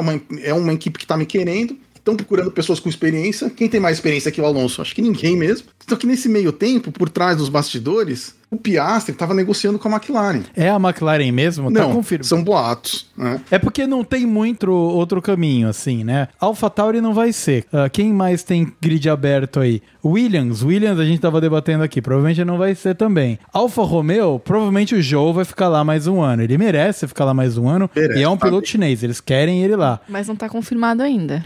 Ah, mas Não é, tá. mas a, a possibilidade eu acho grande. Tanto por ele como piloto merece estar lá. E ele como business na China merece estar lá também. E teria uma fila de pilotos Ferrari para entrar no lugar. Não, não iria pro Piastri. A Alfa Romeo é outra da, da tem a parceria com a Ferrari no esquema de cara. Se eles quiserem meter um piloto lá da academia Ferrari, eles colocam. Com certeza, com certeza. E então, pelos boatos que eu vi do pessoal aí que, que tá no paddock, né? Tipo, alguns jornalistas e tudo mais, falando que ele realmente já tem um contrato assinado com a McLaren. E aí, agora de ter dois pilotos incríveis, né? Um bicampeão do mundo, que a gente sabe que não é mais porque não teve carro e nem cabeça, mas, e com outro que provavelmente vai ser campeão do mundo se tiver a oportunidade de ter um carro bom também. Pra não ter nenhum dos dois pilotos agora, porque Cara, mesmo que façam ele ficar, como que fica o clima, né, dentro da equipe? Com um piloto que já deixou claro que, ah, cara, cansei de vocês, eu não quero mais estar com vocês. Você vai segurar a pessoa para trabalhar pra, com você contratualmente numa categoria que precisa de uma sinergia entre piloto e equipe máxima ali para conseguir extrair todo o carro, não, não vai virar mesmo, né? Então, todos acham que é McLaren mesmo, no lugar do Ricardo, então. Troca de australiano lá. Exatamente, troca de australiano. É, mas calma lá, gente. nada- não tem nada confirmado É, ainda. não, esse aqui é o São bloco todos- João Kleber total. Todos é. boato, tudo boato. Tudo boato, do Tudo teatro. boato. Isso, tudo que a gente tava falando antes, que era baseado Bom, em é, dados e. Se for pra sair alguém, vai ser o Ricardo. O Norris, eles com certeza não vão mexer. Não. Não tem como tirar o Norris. Não tem como tirar o Norris, eles nem querem tirar o Norris. O Norris é o queridinho. É, e o gerente lá, o manager do, da McLaren, falou que ele tava esperando mais do Ricardo esse ano e ele não É. entregou. Então, É. Eu acho que cabe agora a gente entrar no Drive to Survive, Ana, que, que tem muito a ver com essa parte dos, dos managers e a politicagem. E o, o Zac Brown, que é o, Zac Brown, sei. o mano da McLaren, ele já disse no modo formal manager que ele, diferente de como a Alpine tem operado, ele é extremamente profissional, sempre foi. Ele já falou, cara, ele realmente tá abaixo do que era esperado pelo quanto a gente paga ele. Que o Ricardo ganha muito dinheiro, muito dinheiro. Então, mas vamos falar um pouco também do Drive to Survive, né? Que ele Sim. entra um pouco toda nessa vibe de behind the scenes. Behind the scenes e É. o drama. E o drama, A gente quer o drama. que é o drama. É, eu acho que a gente tava com altas expectativas pelo Drive to Survive desse ano, né? Porque o ano passado, em 2021, foi muito bom. Né, mostrou muito, né, os behind the scenes de todas as equipes, um pouquinho, um pouquinho de cada piloto, dos managers e tudo mais. E a gente estava esperando o mesmo do Drive to Survive de 2021, que passa em 2022. Mas acho que foi um grande desapontamento, porque ficou muito focado na guerra entre Hamilton e Verstappen, e muito na, na rivalidade entre os dois. E acabou esquecendo das equipes menores, que sempre foi muito interessante de saber o que estava acontecendo, o que estava rolando. Afinal, também fazem parte da Fórmula 1, afinal, também estão lá competindo. Sem E- eles, não tem categoria. É, não é, não é só Mercedes e Red Bull, É, né? exato, E- exato. E, foi muito engraçado, porque foi só Mercedes, Red Bull e Daniel Ricciardo. né? Esse foi o Drive to Survive desse ano. Eu não consigo entender por que, que ele tem tanta exposição. Desde que ele saiu da Red Bull, ele só toma porrada dos companheiros de equipe. E na Red Bull ele só tava tomando porrada também. Eu não entendo de onde vem esse. Deve ser carisma, não sei. É o carisma, acho que é o estilo dele mesmo, de querer fazer piada. Acho que ele é muito mais uma pessoa pública do que um piloto, vamos dizer É. assim, né? Ele gosta de aparecer e fazer besteira e, né, sei lá, ele tá nas redes sociais e ele tem os merchan dele. Então ele é uma figura pública. Então por isso que provavelmente ele até aceitou aparecer mais, né, no, no Drive to Survive, comparado ao Max, que o foco dele é vencer o campeonato e não participar de um, um reality show da TV, né? Um documentário que seja. É, ali ficou bem claro realmente a diferença de postura ali. O Max tá no auge da carreira dele e falou, mano, não, cara, não, não tô nem aí pra isso aí, cara. É. Deixa a Tô nem aí, novela pra outra galera, tá ligado? Sim, sim. E você tem razão, perdeu muito o perder a- os acontecimentos do que acontece nas equipes ali do meio, tirando a Haas, porque, vamos lá, nós gostamos da Haas, mas o motivo da Haas ter espaço no Drive to Survive não é porque as pessoas gostam da Haas, é porque é uma equipe americana no grid e o foco do Drive to Survive é o público americano, norte-americano, estadunidense. Estadunidense. Isso. Então, é claro que eles vão deixar um episódio especial pra Haas. Primeiro, porque o Gunther é maravilhoso. Né? o Gunther, ele é simplesmente maravilhoso. E a, a Haas precisa do espaço dela, porque é a equipe americana. Mas, meu, todos aqueles conflitos das equipes do meio e como. Cara, Aston Martin sofre, a Alfa Romeo nem apareceu. Nem apareceu. O Raikkonen nem apareceu. Era o último ano, o ano de aposentadoria de um ícone da Fórmula 1 e nem apareceu no Survive. É Nem bizarro. fizeram menção, né? Nem fizeram. É bizarro isso, cara. Bizarro. Bizarro. Eu fico pensando como é que vai ser essa temporada, porque se é que vai ter, né? Porque a, a crítica dos pilotos foi muito forte, né? Logo no quando saiu a temporada, todo mundo ficou indignado. Falou, pô, gente, não esperavam nada disso. Fizeram um dramalhão muito acima do necessário em relação à briga pelo título e esqueceram de todos, todo o restante. E, e sendo que o forte né, das primeiras temporadas, eu acho que era exatamente isso. A primeira temporada é praticamente o Ricardo também. É. É, Né? é. E, e- e, cara, só que ele tava lá embaixo, entrando. O Ricardo mostra muito Sainz também, se aproximando do Alonso, né? Que seria um grande ídolo, né? O, É, o isso. Alonso. Exatamente. E ele lutando. Então, puta, puta negócio legal de mostrar. Tem um monte de coisa assim pra mostrar. O que cada equipe, né? Por que, por que, que a Williams tá correndo, não desiste? É. Pô, tem um porquê, tem uns caras lá brigando internamente, tem, tem tanta coisa pra mostrar, né, cara? Tanta coisa legal e realmente se perdeu. Mas eu acho que foi o que aconteceu. Antes era um documentário e aí eles tornaram um reality show. Virou uma novela. Virou, é, é, antes era um documentário com um approach de reality show, né? E pra fazer a parada ficar, meu. Interessante, Interessante. né? E agora é um reality show que está só apoiado em fatos que aconteceram. Sim. Deu um BO aí com o Bottas, né? O Bottas e o Russell, eles abertamente criticaram a produção, porque eles falaram, cara, vocês criaram uma rivalidade entre a gente só porque eu tava substituindo ele na Mercedes, que nunca existiu. É. Vocês estavam tirando takes de eu de costas pra ele. Cara, eu, eu nem falei com o Bottas sobre o assunto, sabe, cara? Tipo, que porra é essa, cara? Sim. Isso aí é foda, aí é virar novela, né? Vira, meu, Maria do Bairro. Sim. Mas é o que a Netflix gosta de fazer, né? Esse tipo É. de programa que dá É audiência, enfim. Mas eles erraram a mão, porque não é isso que a gente quer ver, né? No Drive to Survive. Não é, não é esse o público. Pelo menos não é a gente. E o pênalti de 5 segundos do Hamilton? Nossa, Que virou isso 15, 30. 30. aí. Nossa. 30. Meio minuto. O, bom, ouvinte, se você não tá aí turmado, teve uma corrida específica lá que o Hamilton fez umas cagadas e ele precisou pagar uma penalidade de 5 segundos pra compensar pela cagada que ele fez.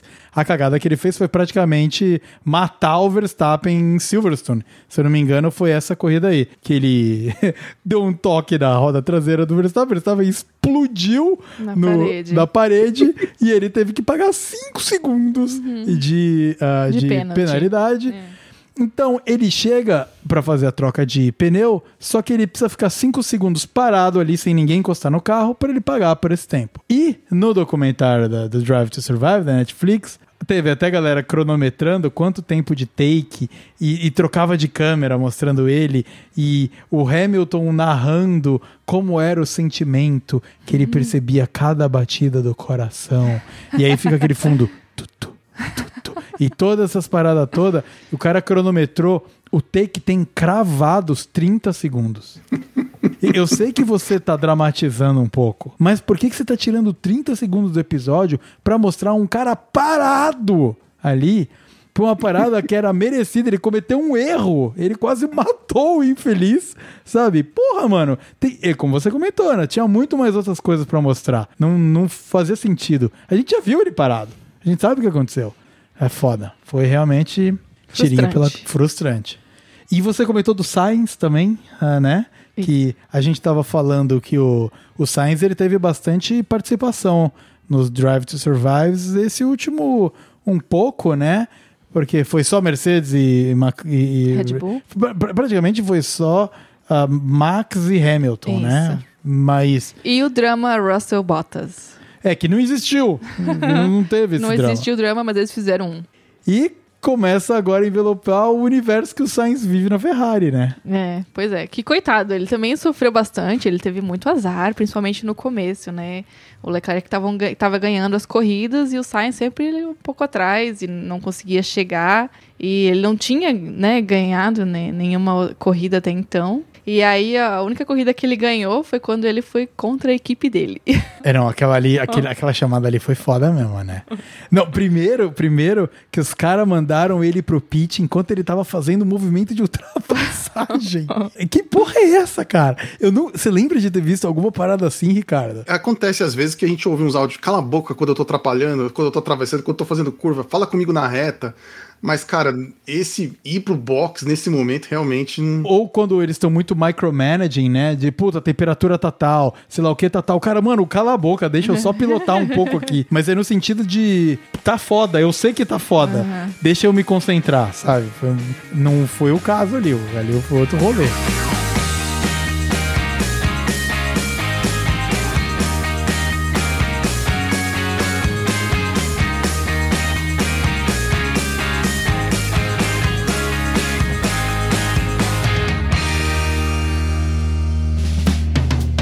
E agora aqui a gente já falou sobre quais eram as nossas expectativas e como foi, né? como é que tá se desenhando esse ano. A gente já falou sobre as fofocas da Fórmula 1 e a gente já falou aqui um pouquinho né, da novela que é esse monte de rico junto falando groselha e fazendo coisas esquisitas. E agora eu acho que vale a gente olhar um pouco pro futuro. Vamos olhar um pouco pro futuro. A gente vai fazer as nossas previsões e revisitar as previsões que a gente fez na temporada passada, porque afinal nós temos que trazer aqui qual foi o resultado, né? E parabéns, Ana. Ih. parabéns, muito bem. E, mas, mas Sabe antes- muito. Sabe muito, manja demais. Mas antes da gente chegar lá, acho que vale a gente trazer aqui uma notícia que foi aprovada hoje, no dia de gravação desse podcast, dia 16 de ah, agosto, que é a especificação para os motores de 2026. Essas coisas, é, elas são muito complexas, porque muito do custo do carro está no motor. Eles não chamam nem motor mais, é Power Unit, unidade de potência. Porque não é mais só um motor, aquele bagulho. É, virou outra coisa. E aí, muito se debatia, porque a, a Fórmula 1 tem um interesse muito grande em trazer novas construtoras para dentro que também façam motor. E faz tempo que tem um flerte aí com a Volks barra Porsche barra Audi, tudo é o mesmo conglomerado, né? Deles entrarem na Fórmula 1 de fato. Eles também volta e meia flertam com a ideia de alguma montadora americana entrar. Mas ali ainda está um pouco mais distante. Mais parte desse movimento dos novos ah, requisitos para um ah, motor de Fórmula 1, nós vamos chamar de motor aqui, nós vamos nos permitir chamar de motor, para a coisa não ficar muito cabulosa, é que as especificações para o novo motor que vai vir são muito atraentes para novas equipes de repente entrarem, porque eles tiraram um componente absurdamente caro da unidade de potência, que é o famigerado MGU-H, que é uma parte ali da unidade de potência que transforma a temperatura do calor que sai pelo exaustor do carro para transformar isso em carga elétrica e dar uma, um gás no motor para resolver alguns problemas técnicos lá que eles têm de lag entre você acelerar e o carro da torque. E essa peça é extremamente complexa e extremamente cara. Que está dentro ali do pacotinho de energia, né? Entre o carro recuperar a energia, armazenar aquela energia e eles apertarem o botão e o bagulho pau. E eles vão remover isso aí. E com essa remoção, abre um interesse muito grande de equipes como a Audi, barra Porsche, barra Volkswagen, que estão interessadas em entrar na Fórmula 1, porque é um componente muito pouco aplicável para carros de rua. Eles não têm interesse em fazer algo muito específico para a Fórmula 1 que não seja aplicável para os carros de rua dele. E os outros componentes, que é o MGU-K, que é simplesmente uma transferência entre energia cinética para energia elétrica, quase como é um alternador dos nossos carros, por exemplo, é, é mais, mas é quase isso. Ela vai continuar e isso é de interesse, porque eles querem continuar desenvolvendo isso para um dia chegar nos carros de rua. É por isso que a Fórmula 1 existe, um grande laboratório. E com isso, é, o motor vai ficar muito mais barato, com a mesma potência. Eles também estão querendo aí que o motor fique mais barulhento, que fique com mais altas revoluções para chamar mais atenção do público, blá blá blá blá. Então existe aí uma possibilidade da Volks, que é a dona da Audi e barra Porsche, entrar na Fórmula 1 em 2026. E parece que é uma tá flertando ao real, porque a Mercedes já virou e falou que, ok, a gente concorda com essas é, mudanças se for, uh, de repente, possibilitar outras equipes de também entrarem no circuito da Fórmula 1 aqui, como a Audi. Eles, inclusive, mencionaram o nome, assim. Foi muito interessante. Uh, Ricardo, o que, que você acha desse novo plano de motores? Te agrada? Uh, qual que é a tua opinião sobre a parada toda? Eu acho ótimo. Eu acho que tudo, toda mudança para a categoria que puder trazer mais montadoras é, é bem-vindo, né? Quanto maior a, a variedade de montadoras na, no grid, é, é ótimo. Eu acho muito legal. E são é, montadoras com grande porte, né? Não tá vindo uma equipe pequena, tá vindo a Volkswagen.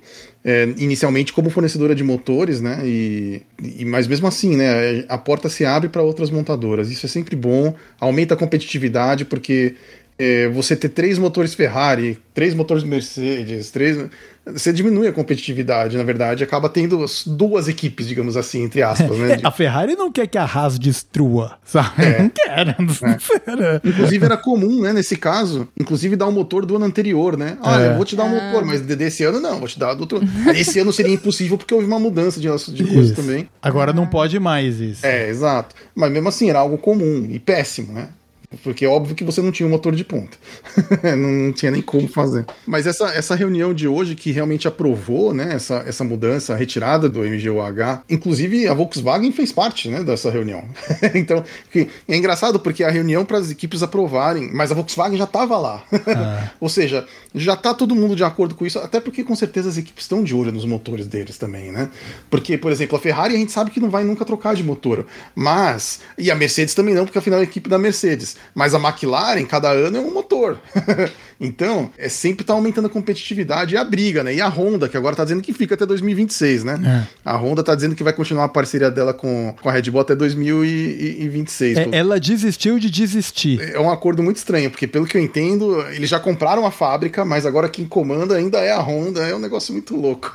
é, é parece que eles colocaram só o stamp de Red Bull Power Units lá, né? Mas a equipe inteira é a mesma. O, o CNPJ que paga a galera lá é o da Honda, sabe? O só, engenheiro é com o engen Tudo igual, só, só trocou o, o, o Logan. É tudo é. igual. É. Mas realmente, o MGU, o MGUH é uma peça que, nem você falou, é inútil num carro de, de rua. O carro não vai ter essa temperatura que trabalha um motor de Fórmula 1 e, e a quantidade né, de, de temperatura que está gerando pela velocidade e pelo, pelo, pelo nível de, de força que o motor está fazendo. Agora, já o MGUK, que é o KERS, né, que a gente fala, é, é, que capta a energia dos freios, inclusive já tem carros que usam isso, né? Tem carros elétricos que captam a energia dos freios para recarregar a bateria conforme você está brecando e dirigindo, para aumentar a autonomia dos carros elétricos. E uma outra mudança importante para esse novo regulamento para 2026 é que 50% da potência do motor tem que vir da unidade elétrica. É. Da, da, da, então é um motor híbrido ainda, é, com, com um combustível sustentável, né, um combustível é, sintético. E, e, e exatamente aí, o meu, meu medo aí é o barulho do motor, né? Porque há um comprometimento de manter a potência elevada, como os motores hoje em dia, apesar que os motores hoje em dia não são, né? Muita gente acha que são os motores mais fortes que estiveram na Fórmula 1, não são. A gente já teve motores de 1.200, 1.300 cavalos, não, não são os motores mais fortes. É, era na época dos turbo lá que morria gente, é... corrida assim, corrida não e, também. Não, exato. É. Os carros batiam, quebrava no meio. É. Porque era. não estava pronto para aquele potência de motor. Não, tinha chassi que quebrava com a potência do motor, sem curva nem nada, sem bater. A potência do motor quebrava o chassi do carro. E, mas hoje em dia os carros são mais rápidos que, que, que aqueles e, e, e, você vê né, como a eficiência do, do motor, a combustão do, dos carros de Fórmula 1 é impressionante. É, hoje em dia a gente tem motor V6 de 3 litros, né? então é, é incrível. E, e, aí tá tendo essas mudanças também, né? Para tentar trazer o carro de Fórmula 1 mais parecido, com mais identidade com carro de rua. Por isso houve a mudança nos pneus, né? Usuários 18, que são pneus comuns em carros de rua. É... Que acho que é só isso mesmo que dá para deixar a Fórmula 1 mais parecida com carro é, de rua. É, é. Não tem. e tirar componentes, por exemplo, do motor que são muito exclusivos para categorias de altíssima performance, sabe? Que eles querem continuar com altíssima performance. Eles falaram que os motores vão continuar com mais de mil cavalos, que é o que se estima que os motores estão hoje, né? Mil e alguma coisinha. Então, ainda é um puta motor. Só que eles querem deixar o motor um pouco mais simples de ser feito e mais aplicável a transferir tecnologias. Exato. Que é o que sempre aconteceu, né? A Fórmula 1 sempre trouxe, sempre criou tecnologias que foram aplicadas em carros de rua. Bom, isso posto, vamos falar, continuar falando sobre o futuro, mas não sobre especificações técnicas agora. Vamos dar as nossas opiniões sobre como a gente acha que vai terminar o campeonato de 2022. O de 2021 foi mais fácil, porque a gente só tinha duas é, corridas para dar opinião. Para dar opinião. Mas enquanto você, Ana, e você, Ricardo, vocês estão fazendo, eu vejo vocês fazendo suas pesquisas aí uhum. para vocês embasarem os seus as suas apostas. Eu vou contar um pouquinho sobre como foram as nossas apostas e quem ganhou. Foi você que ganhou, né, Ana? Uhum. A gente já deu aqui o, o mini spoilerzinho, mas basicamente as pontuações era um ponto para quem acertou, que piloto ficou em qual posição e a Ana, dos uh, ah, 21 pilotos que a gente uh, apostou, e é 21 porque teve o Kubica, né? E ele mesmo assim, mesmo correndo só três corridas, duas, três corridas, ele ficou na frente do Mazepin. E então a Ana ganhou. Com de 21 você acertou 17. Ana, muito bem. Muito bem. Uh, eu, eu, um bom chutômetro. Exatamente, muito bom. nós três erramos, né? A quinta e sexta posição, que nós três achamos que o Norris ia terminar na frente do Sainz, ambos na McLaren na época. Uhum. Uh, acabou dando Sainz na. Não, o Sainz já era Ferrari ano passado. Ah, foi isso, ele já era Ferrari? Já era. Nosso tempo tá já, passando já. muito rápido, né? É o segundo ano dele na Ferrari já. Sim. Caramba, olha lá, mano. Deu Sainz na frente do Norris, né? E a gente achou Isso. que ia ser Norris na frente. Eu errei a posição entre Gasly e Ricardo. Coloquei que o Gasly ia terminar na frente do Ricardo. Isso lá. aí é ranço. É, é, eu não consigo mais. O Ricardo, pra mim, eu não consigo. E foi o meu erro, foi a, a, única diferença entre você e eu, Ana. Então, você terminou com 17, eu terminei com 15, e o Ricardo, porém, acertou essa relação uh, Gasly e Ricardo, na verdade, Ricardo Gasly, né? Brigando pelo oitavo e nono posições. Uhum. Ele chutou isso certo, mas ele errou entre terceiro e quarto, porque ele colocou que o Pérez ia terminar na frente do Bottas, e hum, deu Bottas e, e Pérez. E ali mais para baixo do grid, ele imaginava que o Tsunoda na AlphaTauri, que era muito melhor do que a desse ano, ia terminar na frente do Lance Stroll, e não foi o que aconteceu. Deu ele Stroll, conseguiu. E, e deu Stroll e Tsunoda, e com isso o Ricardo terminou com 13 pontos.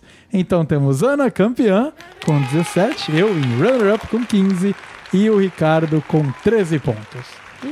Isso posto, eu acho que chegou a hora da gente fazer as nossas previsões para quem que vai ficar no campeonato de pilotos, que é o que nós estamos falando aqui, nas posições. E acho que a gente pode fazer como a gente fez vez passada, né? A gente pega duas posições, todo mundo chuta e assim a gente vai indo até chegar ao final do grid. O que vocês acham? Pode ser. Então vamos lá. Então coloque aí, Ana, o seu top 6. Não, mas sim, top 6, assim, Top de 6. cara? De cara, na Nossa. lata. Na lata. Não, mas eu preciso pensar.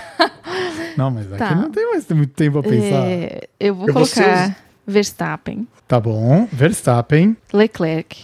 Leclerc. Aí eu vou. Vai ser um gamble aqui, hein? Aí eu vou colocar Hamilton. Tá bom. Pode parar aí no terceiro. Nossa, Reflete um, reflete um pouco mais. Ricardo, seus três primeiros. agora, agora me, tá bom. É, é engraçado porque eu, eu pus Max. Max. É, tô aqui, enquanto vocês estão falando, tô anotando aqui. Max, Leclerc e Hamilton também. Ah, terceiro. lá. É porque É. eu não quero que, enquanto você tá pensando os seus seis, a gente tenha mais tempo de E pensar no mais nosso tempo pra seis. pensar. Por isso que eu tô fazendo um bloco menor. Eu achei justo. Eu achei Entendeu? justo. Entendi. E eu, eu vou divergir de vocês. Porque eu. Então vocês estão indo de Verstappen, Leclerc e Hamilton. Hamilton, certo? Uhum. Eu vou entrar com Verstappen, Pérez. Vamos, Pérez! Vai, Vamos! Pérez! Vai, Pérez! Eu acreditei em você vez passada, tô acreditando de novo. Não, eu acredito no Pérez também. Mas... E, e em terceiro, ó, a última vez que eu arrisquei pra ser de Frentex, eu me lasquei. É, então. Mas eu vou colocar, eu ainda vou carimbar aqui que Leclerc fique em terceiro. Tá. Aí eu vou ficar como tá aqui. Quarto, Pérez, Pérez. Russell e Sainz. Vou eu agora, Ricardo. Então você vai ter mais lá, um tempinho aqui. Ahn, então nós estamos falando entre quarto e sexto. Eu acredito em. Nossa, tá complicado agora, né? Agora ficou complicado pra Porque caceta. tirando o Max que tá lá pra cima, os outros estão É. tudo Pode ser parecendo que qualquer vai um. ser uma briga louca. Pode É. ser qualquer um. Olha, eu vou pôr aqui. Eu vou pôr Russell, Hamilton e Sainz. Hamilton depois de Russell? Ok. Eu tô colocando. Eu tô, eu tô apostando na criança. Ok. Eu tô sendo ousado! Olha, olha, olha, olha quem vai ser o terceiro colocado nessa aqui. Já tô sentindo. Já tô sentindo. eu acho que não, viu? Que a minha, que eu tô pensando aqui, o meu tá bem ruim, viu? Ah, não, porque o meu tá igual. Não, mas só os três primeiros. Os- Você, você, você falou Pérez, Russell e Sainz, né? Ela colocou Paris, Russell e Sainz. Eu coloquei Russell, Hamilton e Sainz. e agora você, Ricardo. E eu pensei Sainz, Russell e Pérez. Nossa! E eu quase coloquei o Pérez, quando eu tava pensando, eu falei, cara, acho que, será que, eu acho que o Pérez vai ser vice, cara. Eu acho que Ele merecia, mas eu acho que não vai Não, ele, ele merecia ser campeão até, porque ele, ele ia estar pau a pau, cara. Ele tinha mais uns 40 pontos aí que era pra ele estar. É. Ó, se ele tivesse com mais 40 pontos, ele estar com 220 quase. É, Ele não anda pra ganhar do Max. é. Mas a Fórmula 1 é louca. É. Então, já que você tá nas contas, Ricardo, agora você começa entre, de, vamos de sétimo a décimo. Beleza. Acho que em sétimo. Acho que vai ser o Norris mesmo. Não acho que ele consegue entrar em sexto. Eu tinha até pensado, será que o Norris consegue ir mais pra cima? Uhum. Então é Norris. Norris, Ah, Quem mais? Bottas. Bottas, Norris, Bottas, Alonso, Alonso. Ocon. Acho que o Ocon fica atrás do Alonso. Certo. Bom, eu vou eu, vou eu agora. Ah, eu também acho que é Norris em sétimo. Eu acho que ele carimba essa sétima colocação ali. Ele tá praticamente meio que sozinho, né? Ah, não tem muita gente ali. E eu também acredito que o Ocon vai, vai manter onde ele tá ali. E Alonso vai passar Valtteri Bottas. Ah, eu tava pensando nisso também. Eu acho que vejo uma descendente da Alfa Romeo aí. Infelizmente, me aperta o coração. Eu Infelizmente, gosto é. Porque muito. o Bottas começou muito bem o É. campeonato. Uhum. Nossa, começou mesmo. Feliz, né? Felizão. É. Ana, quais são as suas? Eu vou igual você. Norris. Norris, Ocon, Alonso, Bottas. Muito bem, agora eu vou puxar o, o bloco dos próximos quatro aqui. Ahn, eu vou colocar Ricardo Na frente do Magnussen? na frente do Magnussen, não porque eu torço pra isso, mas é porque eu tenho, tô tentando ser conservador em alguma coisa aqui, pelo menos. Ah, Ricardo, seguido por Magnussen. Sebastian Vettel, eu acho que vai vai conseguir escalar aí um pouquinho agora com os ombros livres de quem não de quem não vai correr mais ano que vem. Mick Schumacher e aí Gasly. Você fez cinco. O 5, então. Foi Beleza. cinco, foi cinco. Eu acho Beleza. que o acho que a AlphaTauri vai vai descender aí. A- o Mick vai conseguir buscar. Bom, eu vou fazer o contrário. Vamos lá. Eu acho que o próximo vai ser Gasly, É, meu Gasly, também, é. um, Ricardo, Ricardo, Vettel, Vettel. Magnussen e Mick. Ricardo? Pra mim é o Gasly mesmo que vai ficar aí, né? Agora os outros ali tá difícil, viu? Qualquer um que pegar, É um tipo, gamble. uma quarta, quinta É. posição num, num GP esquisito entorta tudo. É. Na Fórmula 1, uma chuvinha aí. Tem Brasil ainda lá pra frente. Provavelmente vai chover muito. Eu acho que é, Gasly, uh, Mick. Ó. Eu acho que o Mick vai, vai bem, cara. Eu tô gostando do jeito que o Mick tá andando. Aham. E aí, Vettel. Vettel, Todo mundo pôs o Vettel no mesmo lugar. Magnussen. Magnussen. Faltou o Ricardo mesmo. É, que é isso mesmo. É Tem isso mesmo. Ricardo, tem e Tsunoda, você acha que não vai entrar nesse. Também Hum, não vai Tsunoda, entrar. Eu tinha pensado no Tsunoda na frente mesmo, mas. Porque, ó, eu vou, eu vou agora colocar uma sementinha aí pra vocês da Discord, hein? Porque eu não coloquei o Tsunoda entrando nesse bloco, porque eu acredito que a AlphaTauri não vai bem nessa segunda vai parte. Mas se vocês estão achando que o Gasly, O Gasly vai, vai, vai é. subir, existe também a possibilidade do Tsunoda É. subir. Sim. Mas a gente não precisa estar 100% certo. Não, não, e, e nem vou botar. Também nem Então- vou botar. Mas fica aqui a minha provocação.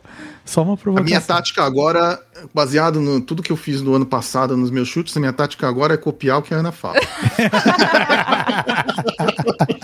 é brincadeira, mas eu vou deixar o Ricardo mesmo na frente do Tsunoda. Beleza. Então. O Tsunoda fica xingando muito e andando de menos. Ah, não. Tsunoda eu também não, não É, eu também, muito, é, não. também não acho que tem tanto espaço.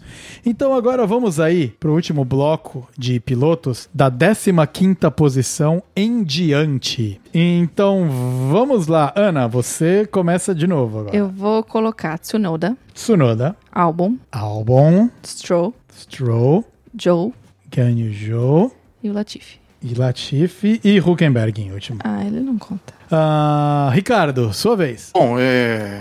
O Latifi não precisa nem dizer, né? Então, todo mundo colocou Huckenberg e Latifi em último, né? É, não, é o Huckenberg não vai mais correr, né? É. Então ele não vai mais. Não tem mais como ele passar o. O Latifi. Provavelmente ele não vai mais correr. Vai que, né? Vai que. Então, Tsunoda também, eu acho. Tsunoda. Mas.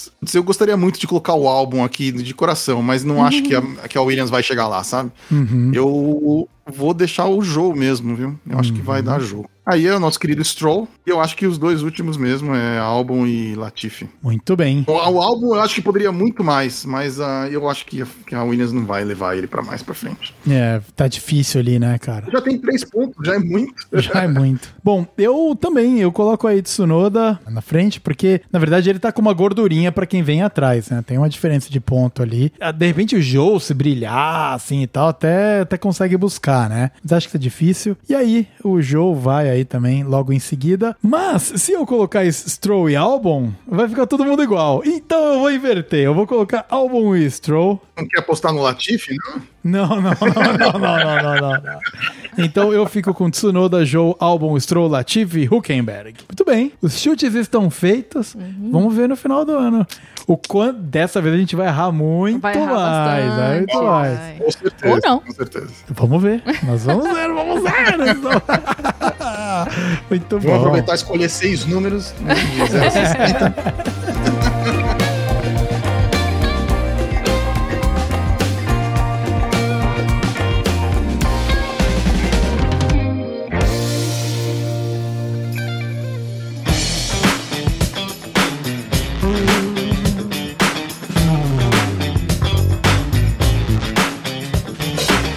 com isso nós finalizamos o episódio sobre a Fórmula 1 de 2022 aqui do podcast. É Isso Aí.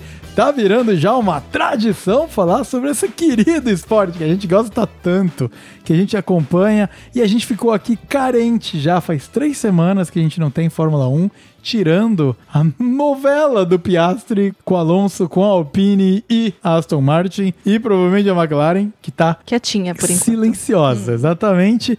Mas cobrimos tudo que tinha para ser coberto aqui na temporada de 2022. Uh, desde as modificações que os carros tiveram, desde o que, que a gente esperava, né, das equipes e o que, que aconteceu, todas as fofocas, Drive to Survive e causos do paddock, e também agora as nossas previsões para o futuro, e também aí passando a notícia do motor novo. Então, episódio completaço sobre Fórmula 1, missão cumprida muito bem. Muito obrigado, meus queridos convidados, por terem agregado tanto no episódio de hoje. E vamos abrir aqui o bloco de despedidas com você, Ricardo. Vamos lá, o nosso piloto de sim racing favorito aqui do É Isso Aí. Um dia, ô Ricardo, quando você for entrar no campeonato, tem que colocar um símbolozinho do É Isso Aí na lataria do teu carro lá, cara, para representar o podcast. É, foi um prazer participar mais uma vez. Realmente conseguimos cobrir quase tudo, eu acho. Acho que o que tinha para cobrir, que a gente acabou não falando, seria Fórmula 2, que tá pegando fogo aí com os brasileiros, mas o episódio é de Fórmula 1, não é de Fórmula 2. Então... Exatamente. Mas deu uma olhadinha na Fórmula 2 que tá valendo a pena. Mas fica a nossa torcida aí, né? Porra, molecada brasileira destruindo lá na Fórmula 2. Temos um piloto que tá na liderança do campeonato e o, o Fittipaldinho 2, né? O mini mini Fittipaldi tá, tá indo muito bem também. Então Tá fica a nossa bem. mega torcida aí pra essa molecada, com certeza. Com certeza, com um carro muito inferior, ele tá indo bem, tá indo em pódio nas duas corridas, tanto na feature quanto na, na outra que eu esqueci o nome. É sprint. a É corrida, sprint. isso, a sprint, a feature e a sprint race. Mas é isso. É, eu vou, inclusive, então, eu tô pra fazer o meu carro, né, virtual, porque eu tenho dado muito ali no, no Gran Turismo 7 e eu preciso fazer, né, realmente o, o meu livery ali, né? E aí vamos colocar assim o patrocínio, sem dúvida. patrocínio da, do É Isso Aí. Eu te mando a, ima- a imagem com transparência e tal, pra você colocar na lataria do teu veículo. É, é, inclusive, essa semana aí, é, eu tô subindo nos rankings e eu participei de três corridas que estavam sendo transmitidas aí por os youtubers. Olha aí. Ah, Que é isso aí, mano. É isso aí, cara. Ó, não esquece da gente quando você for famoso, viu? Estamos te apoiando desde o início. Oh, não, com certeza, pode deixar. Muito obrigado, Ricardo. É isso, cara. Fez o seu fechamento. Eu tô agradecendo pela quantidade de vezes que você já me chamou aqui para participar e fico feliz em poder ter participado de mais esse episódio. Muito bem, muito obrigado, Ricardo. Muito obrigado. Muitas outras oportunidades aparecerão para você estar aqui com a gente, com certeza. E Ana Paula, bem-vinda de volta. Faz um tempinho que você não aparece aqui. Qual foi o último episódio? Não faz tanto tempo. Foi o Obi-Wan. Ah, foi. Ah, então faz pouco tempo. É. Ficou pouco tempo de fora dessa vez. O quê? Dois episódios? Dois episódios, talvez. Ah, É. então tá ótimo, tá tranquilo. Então, faça aqui as suas notas de despedida para o nosso ouvinte e muito obrigado por mais uma participação. Ah, muito obrigada pelo convite. É sempre bom estar aqui. E eu achei que eu não estava muito preparada pro episódio, mas até que a memória foi boa hoje, lembrou de tudo. É. E foi tranquilo. É, e espero que o resto dessa temporada aí de Fórmula 1 seja tão boa quanto foi a primeira temporada. Quer dizer, é, a primeira metade da temporada. Primeira metade da Isso. temporada. Muito bem, muito obrigado. E com isso, a gente fecha o episódio de hoje. Eu gostaria de agradecer muitíssimo, além dos meus queridos convidados que estão aqui com a gente hoje, mas a você também, ouvinte, que chegou até o final do episódio sobre Fórmula 1. Seja você um amante da categoria, ou seja você alguém que é amante do É Isso Aí, tá aqui com a gente até agora. Fica o meu agradecimento. E de repente, dá uma conferida na Fórmula 1. Eu tenho certeza que tem muita coisa interessante ali rolando que pode te cativar aí, de repente num domingo que você tá sem saber o que fazer, vai ver uma corrida, por que não, né? Então, fica aqui o meu agradecimento de verdade, do fundo do coração, é por causa disso que eu faço esse podcast e nos acompanhe nas mídias sociais, nos acompanhe lá, principalmente no Instagram, por arroba podcast underscore, é isso aí. Lá a gente posta novidade, a gente posta spoilers sobre o que, que vai rolar nos episódios, bastidores do podcast, música da semana, etc, etc, etc. E é lá que a porta tá aberta para você vir entrar em contato com a gente aqui, seja comigo ou com os duendes da produção que também merecem o nosso carinho. Então, com isso, nós fechamos o episódio de número 31 e vamos seguindo aí, que vem ao 40 aqui, temos mais aí uma dezeninha para subir, mas a gente chega lá devagar e sempre a gente chega. Fique bem, a gente se vê no próximo episódio. Um grande abraço e tchau, tchau. Tchau!